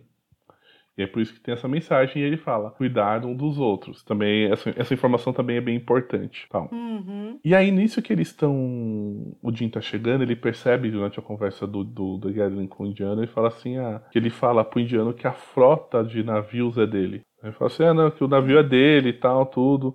Mas que eu tô querendo vender esse serviço de transporte de navio, eu tô indo querendo ir pro ramo gráfico e tal. Aí o, ele percebe que o Jim chegou e ele pergunta: Ei, garoto, você contou sobre a, a serpente, né? E aí o, o- o- ele fala que não. E aí vem, aí vem a primeira revelação, que aí ele vira assim e fala pro. O, o fala pro, pro rapaz: Fala, o senhor tem. é, é, diz que todos têm segredo. Né? Ele fala assim: o senhor. É, não. Ele fala assim: todos têm seus segredos. Ele falou assim, e o rapaz não quer atenção pra si, né? Até porque ele é uma menina. E, e aí o Jim fica, como assim? Menina tal, não sei o que. Eu falo, cara, eu, falo, cara, eu, eu falo assim, eu sou macaco velho, eu sou experiente, eu saquei logo que você era uma menina. E aí o Jim fala, ah, isso é injusto, porque só homens podem ser é, marujos e mulheres, marinheiros, marujos e mulheres não, né? E aí ele fala que o nome dele, na verdade, não é, não é Jim, Peg. E Peg é o apelido pra quem se chama Margaret. Tudo a ver, né? Peg e Margaret, né? Mas tudo bem, né? William Bill, não sei de onde tem isso. Beleza. E aí o inglês fala, ah, essa- o barco é da empresa do, do tio avô, e fala que depois vai vender as ações, que, que aí ele vai trocar do ramo. E aí até o senhor inglês ele acaba jogando até a tal da foto, né? Que a gente falou agora há pouco. Ele joga na água. E aí o Jim pergunta pra ele, fala, quantos anos o senhor tem, né? E ele falou assim, ah, eu tenho o suficiente pra me manter calado sobre serpentes marinhas. É. Aí o Jim fala, tá, mas o senhor vai contar sobre ela tal. E aí vem o, né, o. Eu falo assim, ó, me chama de Rob. E aí vamos parar um pouquinho. Rob Gadlin. Andréia, vamos lá. Se a pessoa não entendeu quem é Rob Gadlin. Rob é o cara lá do da primeira coletânea de contos, o Terras dos Sonhos, que teve uma, uma história chamada Homens de Boa Fortuna, que Uhum. ele encontrava com o Sandman de 100 em 100 anos. Sim. E é esse sujeito aqui. E a gente começa a perceber, no arco passado, a gente foi introduzido pra gente pessoas que vivem muito, né? Então, são mortais que vivem 500 anos, vivem outros que viveram muito mais que isso e tal. E essa ideia que ele até colocou aqui, né, do precisamos cuidar um dos outros, me parece, e aí depois mais pra frente a gente até vai ver isso, mas Uhum. me parece que esse indiano é também um cara desses que vive durante muito tempo. Vamos deixar por aí em suspenso, não vamos É, falar mais nada. Até porque é aquela coisa, né? Como no, no- na- até no, no episódio anterior que a gente fala desse, desse povo, eles estão cada vez mais raros. né? Uhum. Eles estão morrendo e não tá tendo, digamos assim, uma nova geração. Então, até por isso dessa coisa de, de proteger uns aos outros. E aí, só pra gente. Que eu sei que vocês adoram os easter eggs e tudo Uhum. mais. É, quando a, a Jean, né? O Jean, ou Uhum. a Me- Peg, enfim, fala me chame de Jean, né? Ou eu me chamo Jean, por ser uma história, porque nesse arco a gente vai perceber que o Neil Gaiman ele vai meio que. Ele quer brincar com os gêneros, né? Então a gente já viu aqui gênero de fantasia, já viu ali um, um gênero ali mais voltado pro horror, né? É, e aqui é um, é um conto de marinheiro mesmo, né? E eu acho Uhum. que toda vez que a gente pensa numa história de mar, é, eu acho que tem duas histórias que são muito famosas. A primeira de todas é Moby Dick, não tem nem o que falar, né? E esse e é a primeira frase do Moby Dick, né? Que o ele fala assim: "Me chame de Ismael", né? Que é o a personagem principal ali do Moby Dick, né? Então, é, tem isso, né? Tem essa particularidade. Uma outra coisa é que o primeiro navio que o que o Jim vai tem algumas coisas com os dois nomes dos navios, né? O primeiro e o segundo. O primeiro navio que ele vai, né? Que ele parte, é, ele chama o espírito de Whitby, ou Whitby, é, que era o destino do Deméter. O Deméter era um outro navio. O Deméter era o navio do Drácula. Uhum. Não sei aqui quem leu Drácula, mas o Deméter, ele estava indo para a cidade de Whitby, era o destino que ele estava indo. Acho que até por isso que eles colocaram aqui. Acho não, tenho quase certeza, porque é um nome muito específico. E o do é, e, o é, né, que é possivelmente do Príamo e Tisbe, que também é uma, uma história, é, é um conto, né? Não sei se alguém já ouviu falar que lembra muito e na verdade dizem que é a base do Romeu e Julieta, né? Era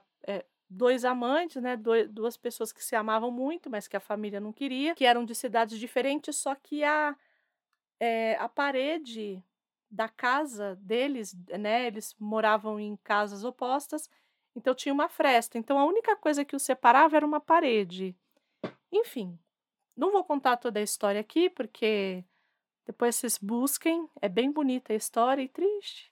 Como Romeu e Julieta, né? Não deixa, né? É uma tragédia, né? Então. Mas são, essas aí são as, os easter eggs da, Uhum. da, do Leviatã de Hobby. E de novo, né? Que a gente sempre, eu, eu sempre brinco aqui que a gente fala muito, muito de mitologia, né? Mas que Sandman, eu já falei isso uma outra vez e tô repetindo. Sandman, ele também é uma ode à literatura. Então, muita coisa permeia, né? Além das, dos mitos e das religiões e tudo mais, tem muita coisa de literatura que ele acaba colocando aqui. E quem é um leitor mais. É aquela história que a gente sempre fala, né? Se o sujeito não leu, vai fazer diferença dele saber que é o nome do, da cidade que o Drá- que é a, O nome do navio do Drácula tá Drácula, indo. sabe? É. Não vai fazer diferença nenhuma. Mas quando você sabe, é um é um quentinho no coração a Uhum. mais, porque o cara teve um cuidado, né, em, em, Sim.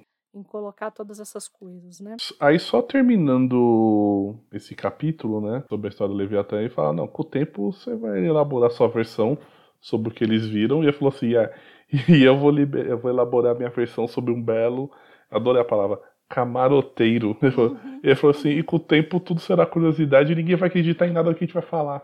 Então tá tudo bem.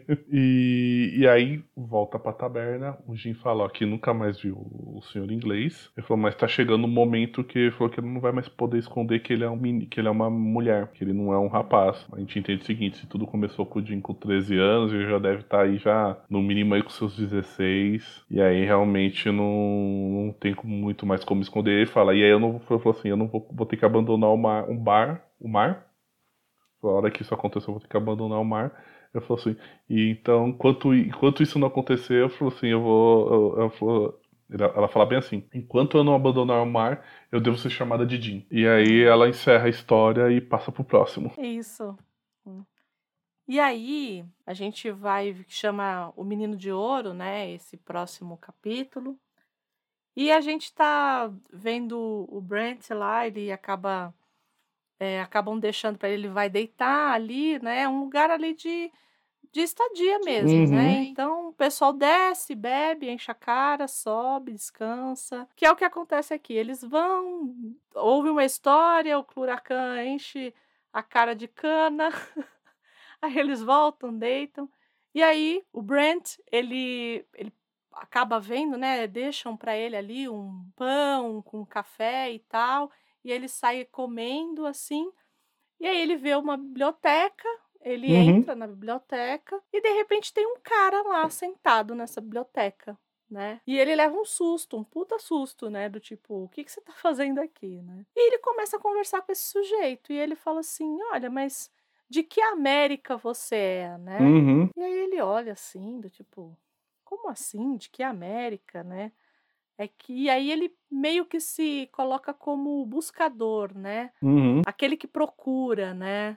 É, que ele tá procurando, ele é um seguidor de uma determinada pessoa que a gente vai conhecer aqui e que ele tá procurando essa pessoa entre os mundos. E na Uhum. verdade, nesse caso, entre as muitas Américas que devem Sim. existir, né? Porque como temos muitos mundos, Então, possivelmente tem mais de uma América, né? O Brent fala que ele é da América de Clinton, então daí, gente, você já tem uma ideia, tá? A gente tá falando de Bill Clinton, tá? Tá Não tem outro Clinton. Assim, tem o George Clinton, mas ele não tem nenhuma grande relevância como presidente, porque o George Clinton nunca.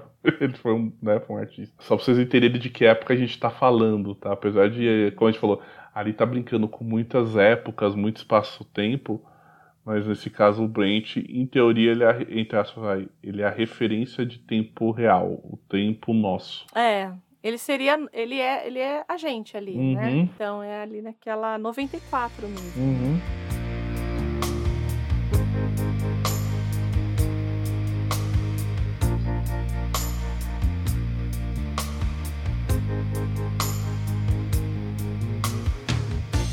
I'm looking outside.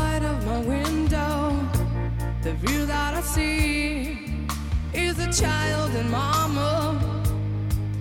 And the child is begging for money. Tell me why, tell me why the woman is blind. E aí esse buscador, esse cara que procura, né, que, que é um seguidor e tal, ele vai contar a história da pessoa que ele tá procurando, né? Que é o Press Ricard, P-R-E-Z, né? Que é para lembrar essa coisa do presidente, na verdade, né? E aí eu quero fazer um parênteses, né? Essa personagem que ele vai introduzir aqui, na real, é uma personagem que foi escrita pelo Joy Simon e desenhada pelo Jerry Grandenet lá em 1973 e 1974. Então é uma personagem que o Gaiman resgata aos moldes do que ele fez com Alita Hall, aos Uhum. moldes que ele fez com muitas personagens que a gente viu por aí, ele traz, né, o próprio Caim, o Abel, que eram da, da Mansão dos Mistérios, né? Então, assim, ele pegou essas personagens e colocou nessa história. E o que, que era essa personagem ali? Numa história ali alternativa dos Estados Unidos, depois do Nixon, ele é o primeiro presidente adolescente dos Estados Unidos. Então ele vira presidente aos 16 anos. Então a, a história é essa, né? Dessa história anterior a dessa daqui, que foi que era lá de 74, que esse menino é, acabou sendo presidente dos Estados Unidos com 16 anos. Que nessa história, o que nos faz é, acreditar tanto que é, ele coloca, né? Ele já a mãe já deu o nome de Press porque sabia que um dia ele seria presidente e ele foi meio que a impressão que dá é que ele foi forjado para isso. Ele foi preparado pra isso, né? Porque Ele foi a, preparado para isso, é. a mãe que literalmente forçou ele a ser um predestinado. E aí o que a gente descobre que ele é extremamente patriota, né? Enfim, e que ele é relojoeiro também. Que tem sempre essa coisa, essa correlação entre o tempo, né? O regular o tempo, né? O fazer o tempo andar, fazer o tempo andar da forma certa, e ele é um relojoeiro também. Essa história, o Gaiman falou em entrevista que ela é uma homenagem ao Watchmen né, do jeito dele ali. Então, o menino ser um relojoeiro não é à toa, né? A gente tem um relojoeiro lá no Watchmen, que é o Dr. Manhattan. Uhum. Esse menino vai consertando os relógios da cidade toda e acaba tomando partido e de repente aparece para ele um cara chamado e, eh, na minha tradução tá como Smile Boss, mas na tradução tá como chefão Smile, Chefão né? Smile. Eu curti chefão. É porque até fala. is- E é- não é Smile, é Smiley. Smiley, né? É, que é, é botar um Y no final, né? Então fica Smiley. Fica Smile. E aí tem o chefão. Tanto que uma boa parte no- na, na versão que eu tenho, eles até não, ele até nem fala mais como Smiley, ele chama só o cara de chefão. E aí, esse cara que você olha, você fala, ok, ele tem uma cara de, de lua, assim, gigantesca, e ela é. Ele, é, gente, ele é uma batata, ele é uma batata Smile com terno. Isso, é isso, é isso, obrigado, é isso, é isso. É uma batata Smile com flat, gente. com- Gente, com é muito terno. esquisito, muito esquisito. E aí, a parte de trás da cabeça não tem cabeça. Uhum. Então, ele é plano mesmo, é flat. Claro que não tem como não, tanto que tem um quadrinho que ele é todo com aquele com com o sorrisinho amarelo lá do Watchmen. Uhum. Tem como não lembrar, né? E esse cara também não tem como não lembrar. E ele aparece pro menino e fala assim: "E aí, você quer ser presidente? Você não quer? Se Vem na minha que é sucesso, como diz meu irmão, é, segue na minha que você brilha. Tá comigo, tá com Deus. Parece que o menino cai na dele, fala: tá bom, então vamos embora, vai. Se é pra gente. Se é pra ser presidente, então vamos ser presidente. Uhum. E esse menino acaba é, virando presidente. Mas o que é mais curioso é que antes disso ele sai na, é, na Newsweek, né? Que é um. Enfim, que era a, a, a revista, não sei nem se ainda é, né? Mas Acho ali que a na, na Newsweek de morreu 90. já, não lembro. Morreu, Pelo né? menos a digi- o papel sim, eu acho que a, news, a digital não sei. E aí, um determinado dia, esse, me- esse passada. menino tá lá deitado dormindo e o Nixon aparece. Eu acho Nixon. Não, eu fico imaginando aquele nariz de batata. Você acorda, a primeira coisa que você vê é o Nixon. E ele vai lá do tipo pra falar assim: olha, garoto, você vai ser presidente. E vai ser a pior coisa que vai acontecer na sua vida. Ele vai lá pra mandar real pro menino. Uhum. E o menino olha e fala: tá bom, É. né? Aliás, só um, só um parênteses interessante. Se alguém tiver curiosidade, joga no Google, por exemplo, fotos de presidente é, no início de mandato, final de mandato. Normalmente tem gente que faz essa comparação. Independente do político, gente, eu não tô falando só de Brasil, tô falando de outros lugares do mundo também. É impressionante o quanto a pessoa se acabou ao longo do mandato. E aí eu nem Envelhece. envelhece, o quanto envelhece. E eu não tô nem falando se o político foi bom, foi ruim, se sofreu impeachment, se teve 70 reeleições. Você olha a foto, você percebe que todos, quanto eles envelheceram e quantos eles se acabaram. É impressionante. E o Nixon tá aqui falando pro menino, né? Falando: olha, vão acabar com você. Você vai, no começo vai ser tudo glória, depois eles vão cobrar. E no caso do Nixon, tem to, todo aquele escândalo, não é? Não. Do Watergate, né? Uhum. Então, assim, no caso do Nixon, eu acho que é ainda mais pesado, mas aqui parece que ele foi até o final do mandato, né? Que É, o lá, Nixon sim, foi no coisa- empichado. ele- não, ele, ele- não, ele renunciou sofrer o processo. Ah, tanto que ele fala, ele, ele cita até o coitado do Kennedy, né? Que já tá, Uhum. que já tá Já tinha virado estatística. morto, né? E aí é muito engraçado, porque ele fala tudo isso e tal, e parece que o Press, ele, ele não tá levando o negócio muito a sério, do tipo, ele não tá vendo esse peso que é você comandar um país.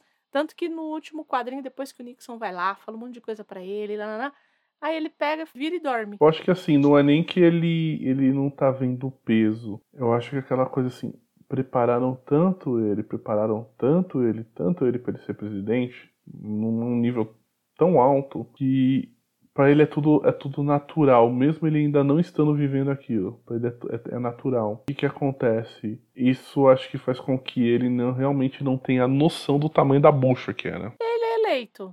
Ele é eleito aos 20 anos de idade. Não é como nos quadrinhos lá de 74, que era aos 16, mas ele é eleito aos 20 anos. E ele é um. Ele é super popular, né? Não, E ele é um puta de um, de um presidente, ele faz tudo certinho, ele melhora a vida de todo mundo, né? É tanto que tem o John Belushi. Esse John Belushi, é. que Ele fala que ele faz até uma, uma, umas pontas no Saturday Night Live, né? Isso. John Belushi surgiu lá, né? Acho que o pessoal nem sabe quem é John Belushi. two,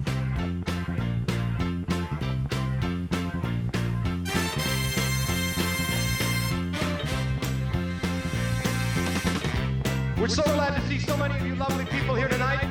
We would especially like to welcome all the representatives of Illinois' law enforcement community who have chosen to join us here in the Palace Hotel Ballroom at this time.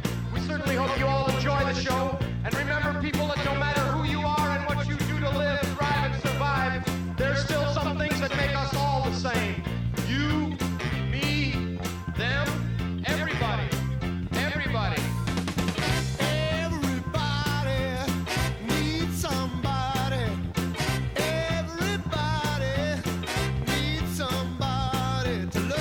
pessoal acho que não sabe nem quem é o irmão, que é o James, que ficou mais famoso depois que o John morreu.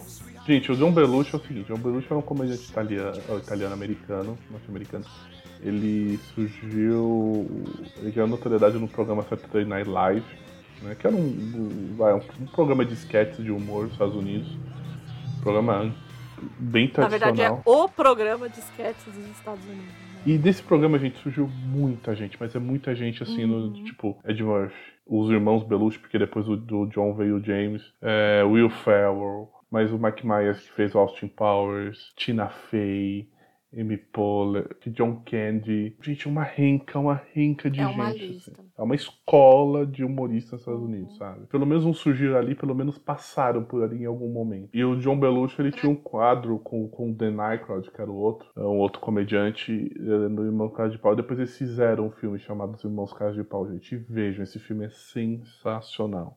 É Um puta de um filme, um puta de um filme. Aquele filme que vale a pena você ver com uma trilha sonora incrível, assim, sabe? A gente tá falando desse cara, e só pra você ter ideia, o John Belushi, ele era extremamente rolê errado, sabe? Ele era o rolê... Ele era mesmo. O, o mais rolê errado do que você podia imaginar. Então, assim, tudo quanto é rolê errado com droga, briga, bebida, putaria, sapone, anão, diabo 4, era, era com ele.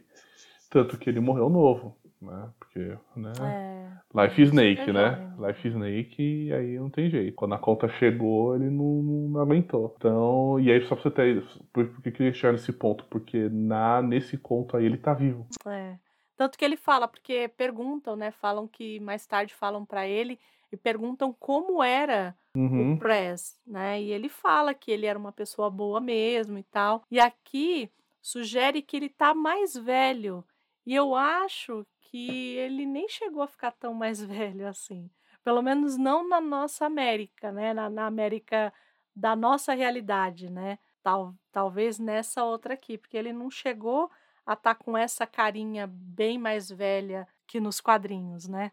O que é triste, na Uhum. verdade. Não, o John Belushi, se eu não me engano, ele morreu com 33, 33, 43 anos, acho que foi isso. É muito jovem, né? Uhum. Muito jovem. Enfim, não segurou, né? não segurou. 43 carinho. não, desculpa, eu errei a conta. Ele morreu aos 33 anos de overdose. 33 é, é muito. De overdose? De overdose, de cocaína e heroína. Pesado, pesado. O cara, ele vira uma sensação, né? Uhum. E aí, o mandato dele é Impecável. o boss lá, o chefão, em determinado momento, quando ele tá pra, pra ir pra reeleição, né? Ele fala assim: bom, aí já deu, né? Tá bom, né? Da reeleição, já tá bom, né? Ele, não, vou tentar a reeleição sim, né? E, mas você tem certeza? Você sabe que reeleição é diferente, né? Não, não tem essa coisa do frescor que você tinha e tal. E ele falou: tá bom, vou, vou, vou sim. E ele acaba ganhando, né? Uhum. a reeleição e tal. Mas acontece algo muito que ele tá namorando uma moça, Tava noivo, eles chegam a ficar noivo, né? é noivo e a moça é assassinada. Bem ao estilo John Kennedy, né? E o mais engraçado que assim, engraçado, ó, engraçado não é nada, né? Mas o mais intrigante dessa história toda, a pessoa que mata, né, que mata a noiva dele, ela alega, tipo, meu, um motivo que não tinha nada a ver. E aí vem um, vem um, vem um crossover interessante, você fala, meu, de onde o Neil Gaiman meteu isso, sabe? De onde tirou isso? Que ela fala que Ted Grant não respondeu as cartas dela. E aí vem aqui parênteses, Uhum. quem é Ted Grant? É, o Pantera, É o né? Pantera, né? O Pantera, gente, não é um. Não é, por exemplo, um, um, um herói nível que o Não Pantera é um Negra. Batman, não é um Não Superman.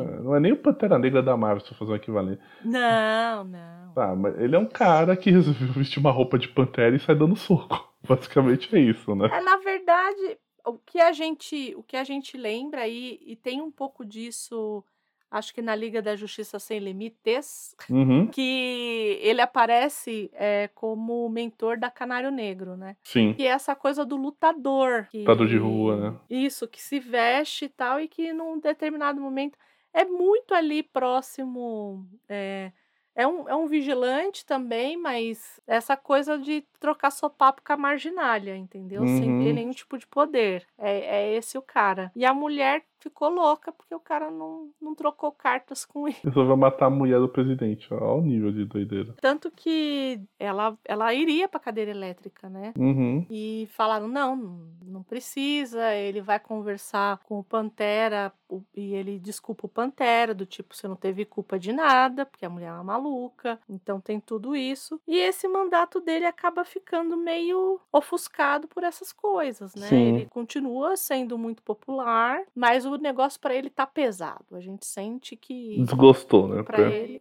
é, esgotou, ficou pesado. O- o- e assim, ele vive isolado na Casa Branca, não recebe ninguém, não conversa com ninguém. Antes ele ia atrás de todo mundo, falava com todo mundo, falava com líderes de outros países, sabe? E aí um dia ele tá na Casa Branca e é o tal do, do chefão aparece na TV. E ele fala: Olha, se você servir a mim, eu vou trago tua noiva de volta. E aí mostra a noiva dele, tipo, pedindo socorro tal, tudo. Só que o, o, o Prez, ele, ele, é, ca- cara, ele é aquele cara extremamente correto, assim, sabe? Absurdamente correto. Hum. E ele fala assim, não, não vou aceitar isso. Então o que acontece? Então, o, meu, o Prez, ele literalmente ele vai se encostando até o fim do mandato dele. Uhum. Ele. E, e aí ele volta pra cidadezinha dele, a cidade natal dele. E aí ele se isola de vez. Ele recusa qualquer convite pra assumir cargo, porque empresas chamaram ele pra ser conselheiro, consultor. Meu, ele recebe um monte de convite ele recusa todos. E aí ele. Só que tem. um- Aí acontece, um belo dia ele resolve dar um, ele dá conselhos pro atual presidente, né, o presidente dos Estados Unidos. Ele tá, dá o conselho todo e ele decide sumir. Fala, não, vou sumir e, e nunca mais avisou ninguém. Ninguém sabe onde ele foi parar. Então dizem que até a, a história da morte dele é incerta. Ninguém sabe exatamente quando ele morreu. Uhum. As pessoas é. E aí, no quadrinho fala que as pessoas usam faixa preta no braço em luto pela morte dele. Uhum. O, o seguidor, que é o cara que tá contando a história pro Brent, né? Esse, esse intitula o seguidor. Ele fala assim: ah, o que, que aconteceu depois da morte, né? É, da morte do, do, do Press. E aí fala assim que. Falou que a morte apareceu pra ele, né? A morte apareceu pra ele e tal. Confirmou que não, realmente, você morreu, filho. Só apareceu pra você porque você morreu. E é ótimo porque ele fala assim: Eu vou falar uma coisa estúpida. Eu tô morto? Ela é igual um dodô. e ela fala assim, ó, só que eu preciso te levar, eu preciso levar você pra um lugar porque você, você é um caso especial, você não é qualquer morto, tal. E aí eles atravessam aparentemente um portal com, guiado por um anjos, tudo, tal. E chega lá no, chega no, no final desse portal, tem tá o Smiley, Smiley sentado num trono, no alto de um trono. E aí ele, o, o- ele agradece o Press, pelo, ó, obrigado pelo tudo que você serviu a mim, etc. Tal. E o Press fica meio puto e fala, não, servi você. E ele fala assim, não, você serviu sim. Ele falou assim, e outra, há vários outros mundos. Ele falou só, mas só isso aqui importa porque o Press é. Porque aqui você é meu. Tal, Porque você aqui, aqui Uhum. você é meu. Tal.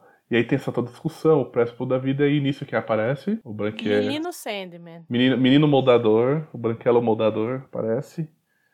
E fala, olha, e fala, não, não, que palhaçada é essa? Fala, não, o Prez ele pode ir pra onde ele quiser. E aí o Osmar fala, não, esse mundo é meu. Aí o Prez fala, tá, mas quem é você, né? Aí o Sonho fala, não, ó, eu sou um fã de histórias. É, eu falo assim, e eu sou o príncipe das histórias. ent- Então, eu falo assim, então isso faz com que o Prez esteja sob a jurisdição dele. Então, literalmente, o, o, o, o Sandman chega ali, mete um uso capião na cara do, do, do chefão, do Smiley, e o sonho acaba levando o Prez a conta-gosto do, do chefão. É, e aí o Prez agradece, fala, tá, mas eu te devo algo. E eu, eu falo assim, olha, não, mas eu falo assim que ele deve falar, você tem que agradecer a minha irmã, né? No caso a morte, por ter chamado a atenção para a história dele. Então assim, a morte sabia que ia dar essa merda, sabia que ele É.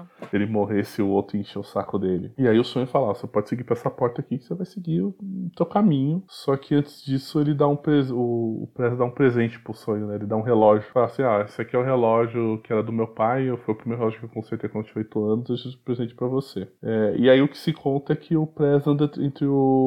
entre os mundos, ele fica vagando entre os mundos, enquanto chega o momento dele reencarnar. E aí, enquanto isso não acontece, o tal do seguidor que tá na biblioteca fica seguindo os passos dele e, e- e passando a palavra, né? Como se fosse um evangelizador do Press, né? Então, assim, essa história não foi contada lá na mesa, mas não deixa de ser um lugar, mais um lugar de histórias, né? Tanto que a hora que o, o Brent ele percebe, o cara conta a história, tudo tal, e ele simplesmente some. E ele não fica. Ele fala, cadê o cara, né? Cadê a biblioteca? Cadê tudo, né? Então. É que parece que é, é cheio de labirintos, né? Uhum. A taberna não é um lugar, de- é, não é um lugar bem é, assim, é, exatamente desenhado. É de fronteiras muito difusas, né? Uhum. Termina aí, né? Uhum. E quando entra na próxima história, a gente percebe que a tempestade ela tá piorando. Sim. Essa tempestade. Porque o, o Brent desce e aí de repente vê um clarão e aí ele faz aquela história que a gente que a gente faz de contar para saber a onde que cai o raio, né? Sim, a Então, contagem, fiz né? aquele clarão e aí ele começou um, dois, três, né? Quantos metros de onde caiu. Ninguém sabe se isso dá certo ou não, mas para ver quanto tempo demora para vir o trovão, né? Sim. Enfim, a gente começa a perceber que essa tempestade tá ficando feio o negócio, Uhum. tá? O bagulho tá ficando louco mesmo. Sim. Tá ficando bem feio. Beleza, e aí a gente vai pra penúltima história, né? Isso. Na verdade é a última, né? É, história, história é a última. A última é o último capítulo, o encerramento desse arco.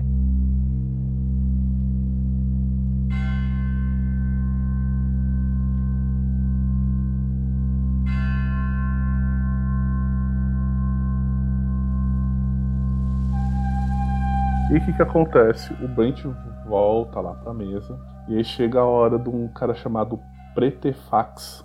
E aí começa as Uhum. E é só o seguinte, gente, dentro desse pessoal que tá conversando no- na mesa, desde o do, da- do, dia ante- eh, do momento anterior, tem um pessoalzinho que meio com uma aparência muito cadavérica, assim, sabe? Parece tipo Uhum. figurante do thriller. E aí chega o momento de, de- deles falarem e aí você entende o porquê que eles têm meio que essa aparência. Esse cara, o Pretefax, ele, não tem, ele ainda ele, a aparência dele é um pouco mais nova. Mas tem um outro senhor com uma cartola que até o Brent ele encontra com ele mora no banheiro, que é o, tal do Klaproth. Esse cara praticamente é um morto-vivo. Realmente é um Uhum. morto-vivo. Ele lembra muito, eu até pensei que fosse. Ele lembra muito aquele cara do que mandam pro imperador, lembra? Na história Três Setembros e Um O- Janeiro. Sim, o senhor da. Não sei o que da morte. Isso, eu até pensei que fosse. É, não, acho que esse cara tá até mais acabado do que aquele lá. Tá muito mais, muito mais. Beleza. E aí o que acontece? Eles vão começar a contar a história e aí você descobre. O Pretefar começa a contar a história dele que ele tá numa aula. E esse senhor Klaproff tá dando uma a- aula pra ele. E eles estão falando sobre tipo, tipos diferentes de sepultamentos. É que a cidade onde eles moram Uhum. é uma necrópole, né? Sim, Então é um, é um lugar de fazer enterro. literalmente. é uma nação dedicada a isso, literalmente. Então isso já explica até o porquê do, do, do meio que. Assim, explica não, né? Mas ajuda a justificar o aspecto cadavérico deles. Por que que eles têm essa, essa aparência. E aí o, o professor lá cobra o, o Pretefax sobre algumas informações, não sei o que, tá, tá, fala. Então acabou, você vai fazer o seguinte, você vai pegar e vai acompanhar um funeral aéreo. É porque ele fala que tem vários tipos de funerais, né? Uhum. Tem o funeral de pira, tem o funeral de enterrar É, e tem o funeral aéreo. Você vai... fala, nossa senhora. Aí que acontece? Aí ele chega lá, já tem uma equipe, né, preparando o corpo, e ele vai descrevendo. E é basicamente o seguinte: o corpo é despido, eles tiram as vísceras, cortam a cabeça. E segundo o cara lá que tá fazendo toda a preparação, ele fala que é o jeito mais fácil de encaminhar um corpo. Porque o corpo acaba sendo todo destrinchado. E ele- por que ele é destrinchado? Porque ele é dado de comida pros pássaros. então daí vem o tal do funeral aéreo. Não é aéreo porque você permite botar o corpo pra voar. Não, não vai meter um padre do balão no rolê, sabe? É, simplesmente eles, pe- eles pegam e dão para as aves comerem no lugar alto. Então, mostra todo o procedimento. Pra quem não curte muito gore, não é um, um capítulo muito legal de se ler. Eu que o É, diga. eu lembrei de você na off, deve ter torcido o zoinho aí, a a cara algumas vezes aí. E aí, beleza, o que, que acontece? O... é, eles terminam de fazer isso e eles estão com.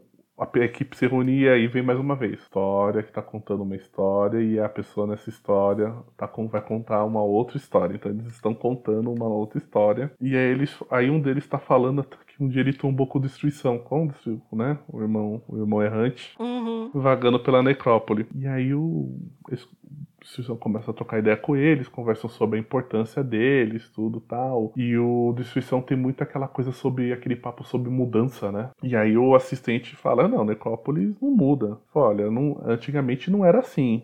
Ela não era assim. E aí meio que volta no tempo e mostra um dia que chegam seis estranhos dizendo que a irmã deles estava morta. Precisamos dizer quem são esses seis estranhos, mas só recapitulando, no, no episódio anterior a gente toma conhecimento que desespero não é o, pri- o primeiro desespero, é que desespero não é a primeira desespero que existiu. Que houve uma outra que ela morreu, que aquela ali veio que assumiu o manto dela, né, a função dela. Então E óbvio, quem tá lendo o quadrinho bate o olho vê que são os seis perpétuos. Uhum. É, e eles vão. Eles chegam lá e falam que, olha, a nossa, a nossa irmã morreu. E aí tem toda tem uma população ali em Necrópolis pergunta pra eles, olha, tá, mas cadê o corpo, tudo tal? Olha, eu falo assim, não, a gente não trouxe o corpo, a gente só veio aqui porque a gente quer o a mortalha dela e os livros de rituais que eles guardam. E aí o pessoal debocha deles, faz pouco caso, tudo tal. É porque eles dizem que a morte para eles que que eu acho que assim, dependendo da profissão que você tenha, inevitavelmente algumas coisas vão acontecer nesse sentido. Uhum. Então, uma pessoa que é médico, por exemplo, é muito difícil que ele que ele não perca alguns, algumas sensibilidades que nós temos, por exemplo. E aí, no caso deles ali, pelo que ele vai colocando, né, naquela necró necrópole antiga, as pessoas já não se importavam tanto mais com o que eles faziam. Eles já faziam meio que no modo automático. A morte é uma morte pra eles, é a mesma coisa que o pedreiro, assim, é, sabe, é, colar um bloco com cimento um no outro, com um programador fazer uma linha de código, pra eles é isso. Uhum. né? Ali não tem sentimento de perda, ali não tem empatia com o ente querido, não tem nada disso. Tanto que ela que, que depois a gente vai ver isso, né? Uma das mestras que tinham ali, né? Depois ela vai falar, inclusive, Uhum. ela fala assim: não é, a gente não faz isso não é pelo morto. Ele já está morto. A gente faz isso por quem fica. Uhum. E aí o que que acontece? Nessa hora que eles riem do, do- dos perpétuos, o destino, né, pega o livro e fala o negócio seguinte. Isso aqui não é a verdadeira necrópole, né, que a verdadeira necrópole ainda está por vir, e aí simplesmente a cidade é, é destituída do título de necrópole, e em seguida ela é destruída, piscou, virou pó. É literalmente nesse nível, tá gente? Piscou, virou pó. E aí a cidade de Litargo, né, Isso. ela acaba sendo ela acaba recebendo o título de nova necrópole então ela, ela recebe a autorização para ser a nova necrópole o assistente termina essa historinha e aí o, o mestre dele fala que, que não essa história é mentira porque a necrópole tem mais de 80 mil anos e mas aí ele resolve contar de como é que ele se junta é, como é que ele virou mestre mestre de sepultamento Uhum. junto com o tal do Klaprof, que é o cara que tá com o Petrefrax na taverna, e é o que foi o professor dele, tá? o que mandou ele acompanhar lá o sepultamento, o, o funeral arélio. E eles falam que eles eram novos, eles foram ens- ensinados por uma mestra chamada Veltis. E que falou assim que uma vez ela entrou numa sala no, no subsolo, onde, onde eles estavam, onde eles viviam, né, tal, tudo, estudavam, e que lá tinha seis mo- mortalhas e um livro sagrado, lacrado, desculpa. Sagrado não, lacrado. E aí, quando ela tava lá dentro, ela ouviu uma voz e falava assim: Ah, qual deles morreu? E ela fala assim: Não, ninguém morreu. E aí a voz fala: ah, Então você não tem que estar aqui. E tal. E aí ela fala assim: Ah, então me ajuda. É que ela tinha feito um quebrado. Isso, é, porque tudo, é, porque tudo, isso, é, porque tudo aconteceu. Ela tava preparando um, um sepultamento, ela estragou lá uma urna que tinha um ingrediente e tudo tal, e ela sabia que o mestre dela ia ficar puto da vida. É, e aí ela foi buscar mais, tudo tal, foi tentar arrumar um jeito, ela entrou nessa sala, e ela acaba pedindo ajuda pra essa voz, pra falar, me ajuda a sair da sala, pra eu voltar pra, desculpa, me ajuda a voltar pra minha sala, então. É muito engraçado. Aí a, a voz fala, tá bom, como prova que eu vou, vou de confiança, eu vou transformar sua, sua mão num negócio cadavérico. Literalmente, a mão dela fica uma coisa em decomposição nojenta, assim, cadavérica. E aí ela acaba voltando pra sala de onde ela tava, e tudo normal, ela com o líquido, o líquido que ela tinha quebrado, tava, o vidro que tava com o líquido foi restituído, tá tudo certinho. E aí ela passou a vida inteira dela tentando achar essa câmera, porque nunca mais ela achou essa câmera. Então ela praticamente passou a vida inteira tentando achar, ela foi envelhecendo, vai envelhecendo, vai ensinando os pupilos dela, tal, tudo. É, e aí o que, acontece? Um, é, um próximo de morrer, ela falou que ela tentou achar a câmera novamente. Ela, ela falou não, ela tentou achar a câmera novamente. E o que acontece? Ela pega, acha a câmera, ela entra sozinha no lugar, fica um tempinho e sai correndo. Quando ela, logo em seguida que ela sai correndo, ela acaba falecendo. Como ela é numa mestra bem tradicional, tudo tal, o pessoal faz todo um funeral, presta homenagem, mas aí tem um detalhe, ninguém reparou que depois que ela morreu, a mão dela tava curada. A mão dela tava com a mão de uma pessoa mortal, normal. É, e aí o tal do mestre encerra o capítulo dele. É, gente, pra quem não entendeu, Mortalha, livro de prece, foi aquele mesmo que o Justiça veio cobrar quando a irmã morreu, tá? É, é esse lugar que a, a mestre não deveria ter visitado e acabou visitando. E aí deu ruim pra ela, tá bom? E, e aí chega a vez do tal do Pretefax com fax contar a história dele, mas lá naquela hora do sepultamento aéreo, tá? Não no. Porque ele já vem contando dentro da taberna, né? Só que aí ele fala que ele. ele não tem história. Ele fala assim, ó, tô preparado pra ser um membro de equipe funerária, mas eu não tenho história, tal, tudo. E aí o que interessa fala, olha, eu não tenho história pra contar, etc e tal. Volta pra taberna e ele tá falando assim, olha, eu só. Ele falou assim, sobre a história da Câmara, né? Ele falou assim, só tempo depois que eu fui questionar tudo tal, mas eu só soube mais ou menos quando virou viaj... quando virou viajante aí corta, e aí o mestre interrompe, você não vai falar mais nada sobre isso. Boca calada, Seu boca aberta. falou, você falou demais. E aí até o Brent fala, não, mas você, meu, besteira guardar segredo, já que tá. Ele falou assim, já que aqui tá todo mundo morto, tudo e tal. Aí o Claprof, o Claprof fala pra ele, não. Ele fala assim: Eu saberia, eu tenho. eu saberia se a gente tivesse morto. Eu Sim. tenho. É, eu tenho experiência nisso. Uhum. Eu acho que eu saberia. É. E aí o Brent fala, tá bom, se a gente não tá morto, eu quero que alguém me explique melhor o que, que é isso aqui, o que, que a gente tá fazendo aqui então. E aí a gerente da, da, da taberna chega, né, da, da estalagem do fim do mundo, chega e fala, eu tenho. E aí encerra o capítulo. Então assim, é, esse, essa última história, né, que é realmente a última história contada entre eles, serve, é, serve de gancho para duas coisas. Uma é dar um pouquinho mais de informação sobre o que aconteceu com a, a desespero anterior, Uhum. que sim, que os perpétuos eles têm um local que aguarda eles pro sepultamento deles. E aí vem uma coisa interessante, né? Porque assim, os perpétuos são. É, tá, uma mortalha já foi usada porque a irmã morreu. Mas uma nova. Há uma nova desespero. E não tem uma mortalha pra ela, né? Só tem seis agora, né? Então isso é uma coisa que até eu depois fiquei perguntando, é, mas não tem essa renovação de mortalha. E aí, como é que fica isso, né? Aí rouba do. do... né? Já tava lá, não, daqui isso aqui. Faz, faz que nem jazigo de família, né? Tira do tira um, manda poçar e dá lugar pro outro. Assim, Não é? Uhum. Pode ser, né? Bem, e aí nisso a gente vai pra última história desse arco, né, André?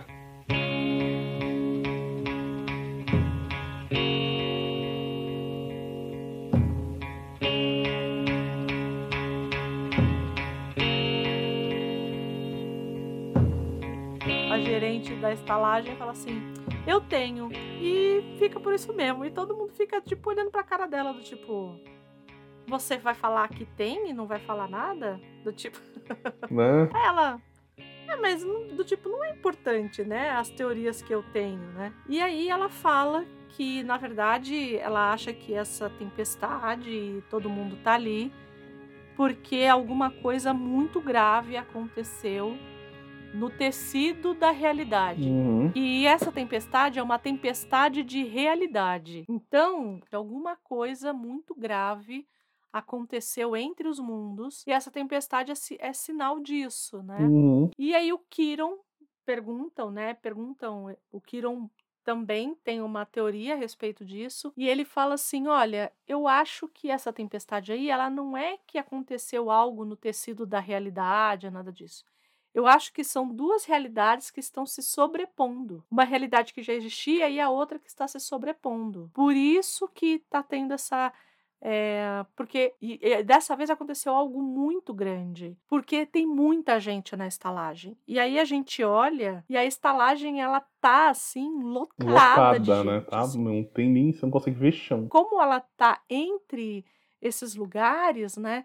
Ela vai meio que crescendo, parece ela vai se refazendo, tanto que tem um momento, tem um, um, um relâmpago, né? Um raio que cai bem próximo. O Brent fica assustado, né? Ele fala, mas. É... E, e aí falam pra ele: não, fica, fica tranquilo, porque a estalagem ela se refaz. Uhum. Então nada vai acontecer com ela. E a gente vai percebendo que ela não só se refaz, como ela também se molda ao número de pessoas que, que estão ali. É, porque a gente já chega e fala assim, olha, não é que vocês é, foram trazidos pra cá. Ela fala assim, vocês tiveram sorte de parar aqui. Isso.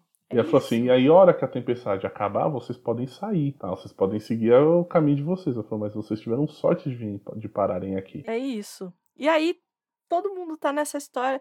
Aí todo mundo vai comentar a respeito das histórias e tal. E aí a Charlene vira e fala assim: É, mas vocês contaram só história de homens. E aí todo mundo fica: Como assim história de homens? Aí o Jim, que é Peg, fala: Não, mas eu contei a minha história. Ela falou assim: Então, mas é uma história de Marujo. Ninguém contou uma outra história. É, um contou uma história de Marujo, o outro contou uma história de, é, de terror, o outro contou. Mas não teve nenhuma história que envolvesse mulheres. E essa coisa do. é- Eu, eu não gosto muito da coisa do universo feminino. Uhum. Acho, que- acho um termo bastante ruim. Mas o que ela quis dizer é que, assim, não só não teve uma história tocasse é, o feminino em nenhuma delas. E aí o Kiron fala assim: olha. Eu não ouvi todas as histórias, mas eu tendo a concordar com você. E aí ela sai meio brava, assim. É né? porque falou e ela- pra ela, "Ah, então conta uma, né? Isso, e aí ela fala: Eu não tenho história. Aham, né? só, que, fala- é, só que é engraçado que ela fala assim, ela fala exatamente, eu não tenho história, só que ela começa a contar, tipo, um pouco da vida dela. E ela fala assim, olha, é, fala, eu e o Brent a gente não tem nada, a gente só dividiu aí o, o carro, passar porque um ia parar mais barato do que viajar de avião, não sei o quê.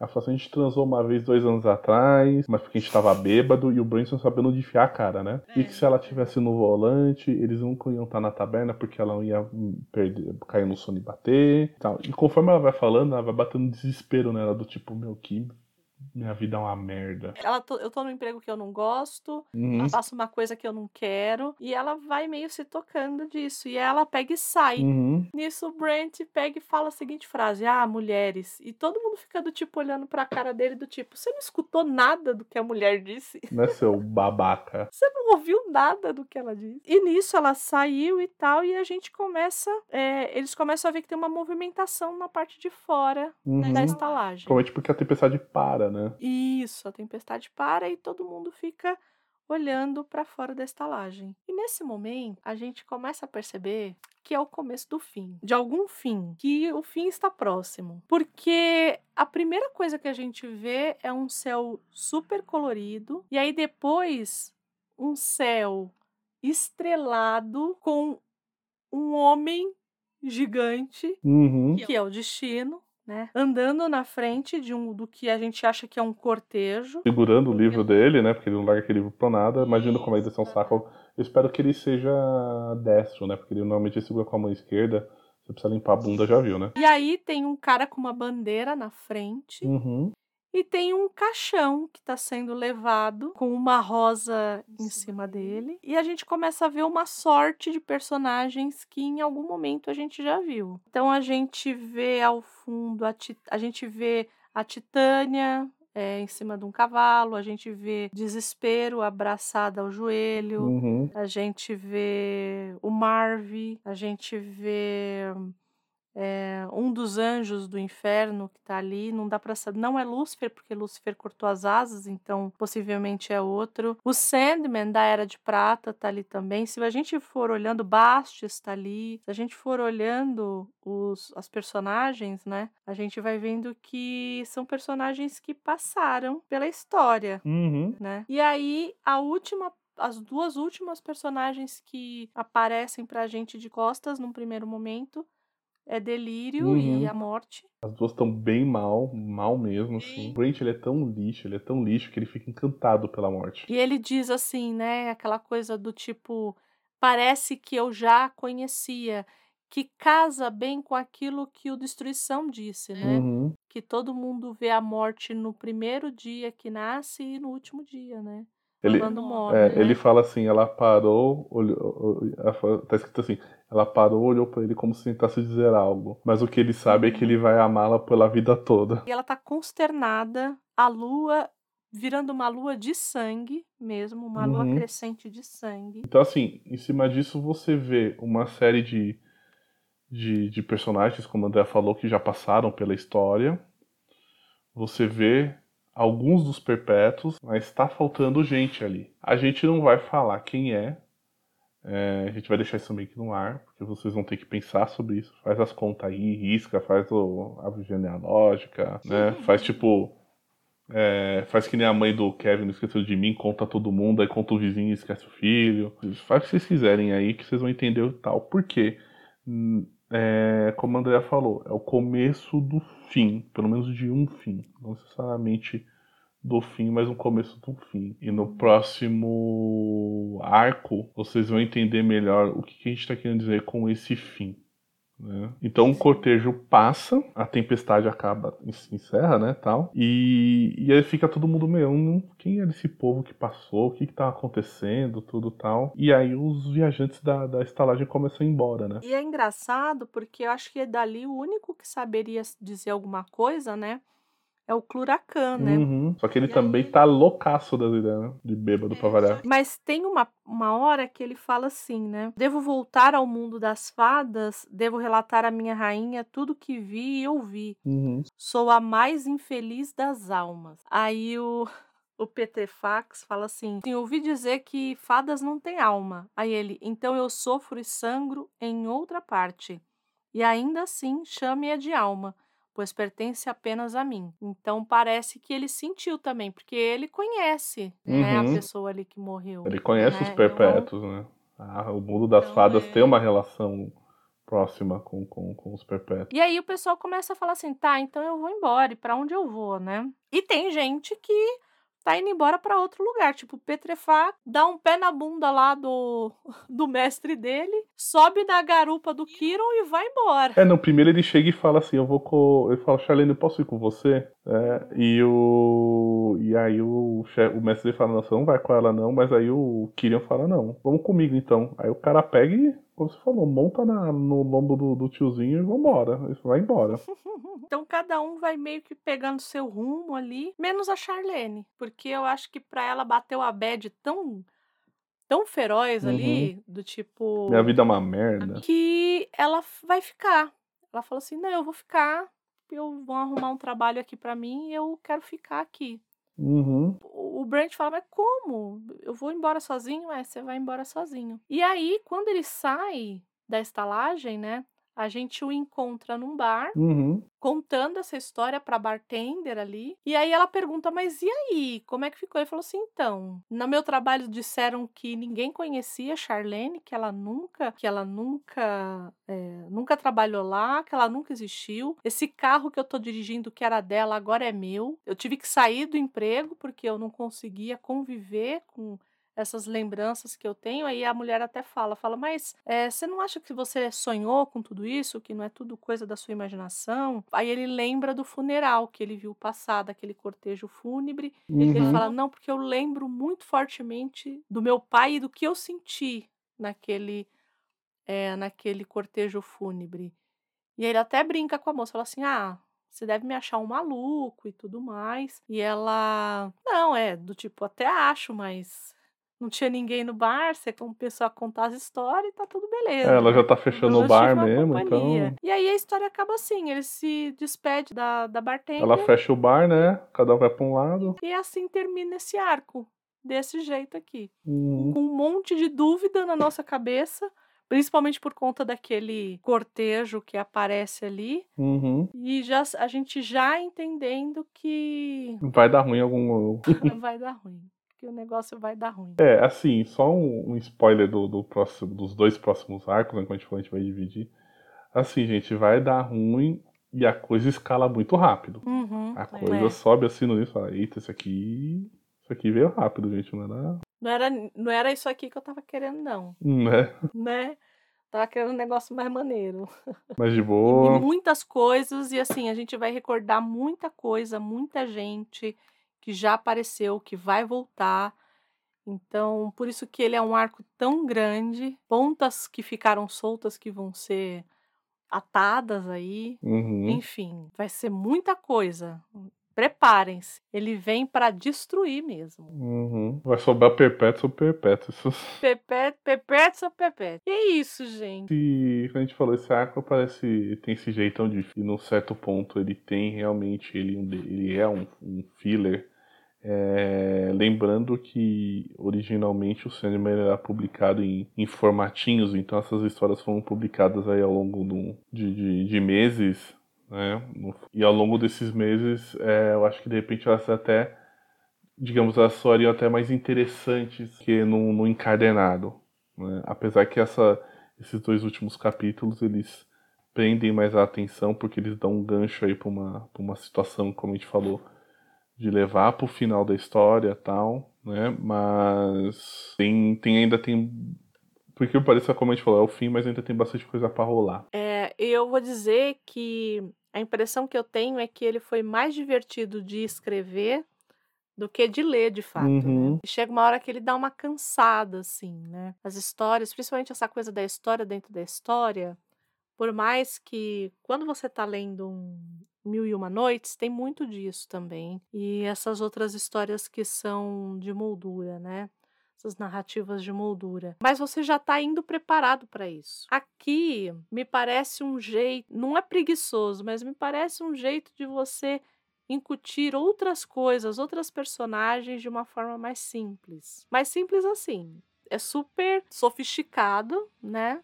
Se a Uhum. gente for parar pra pensar. Mas é uma coisa que ele já tinha feito, né? Em outros. É, tanto no Terra dos Sonhos quanto no é, Fábulas e Reflexões. Então, eu, eu tendo a acreditar que deve ter sido muito divertido escrever. Que ele diz isso, né? Eu, eu pude brincar com muitos gêneros, Uhum. mas não foi tão divertido. Às vezes é legal pra quem escreve, mas pra quem lê ainda não é, não é, não é tão interessante, né? Então tem essa, né? Bom, gente, muito obrigada para quem ficou até aqui.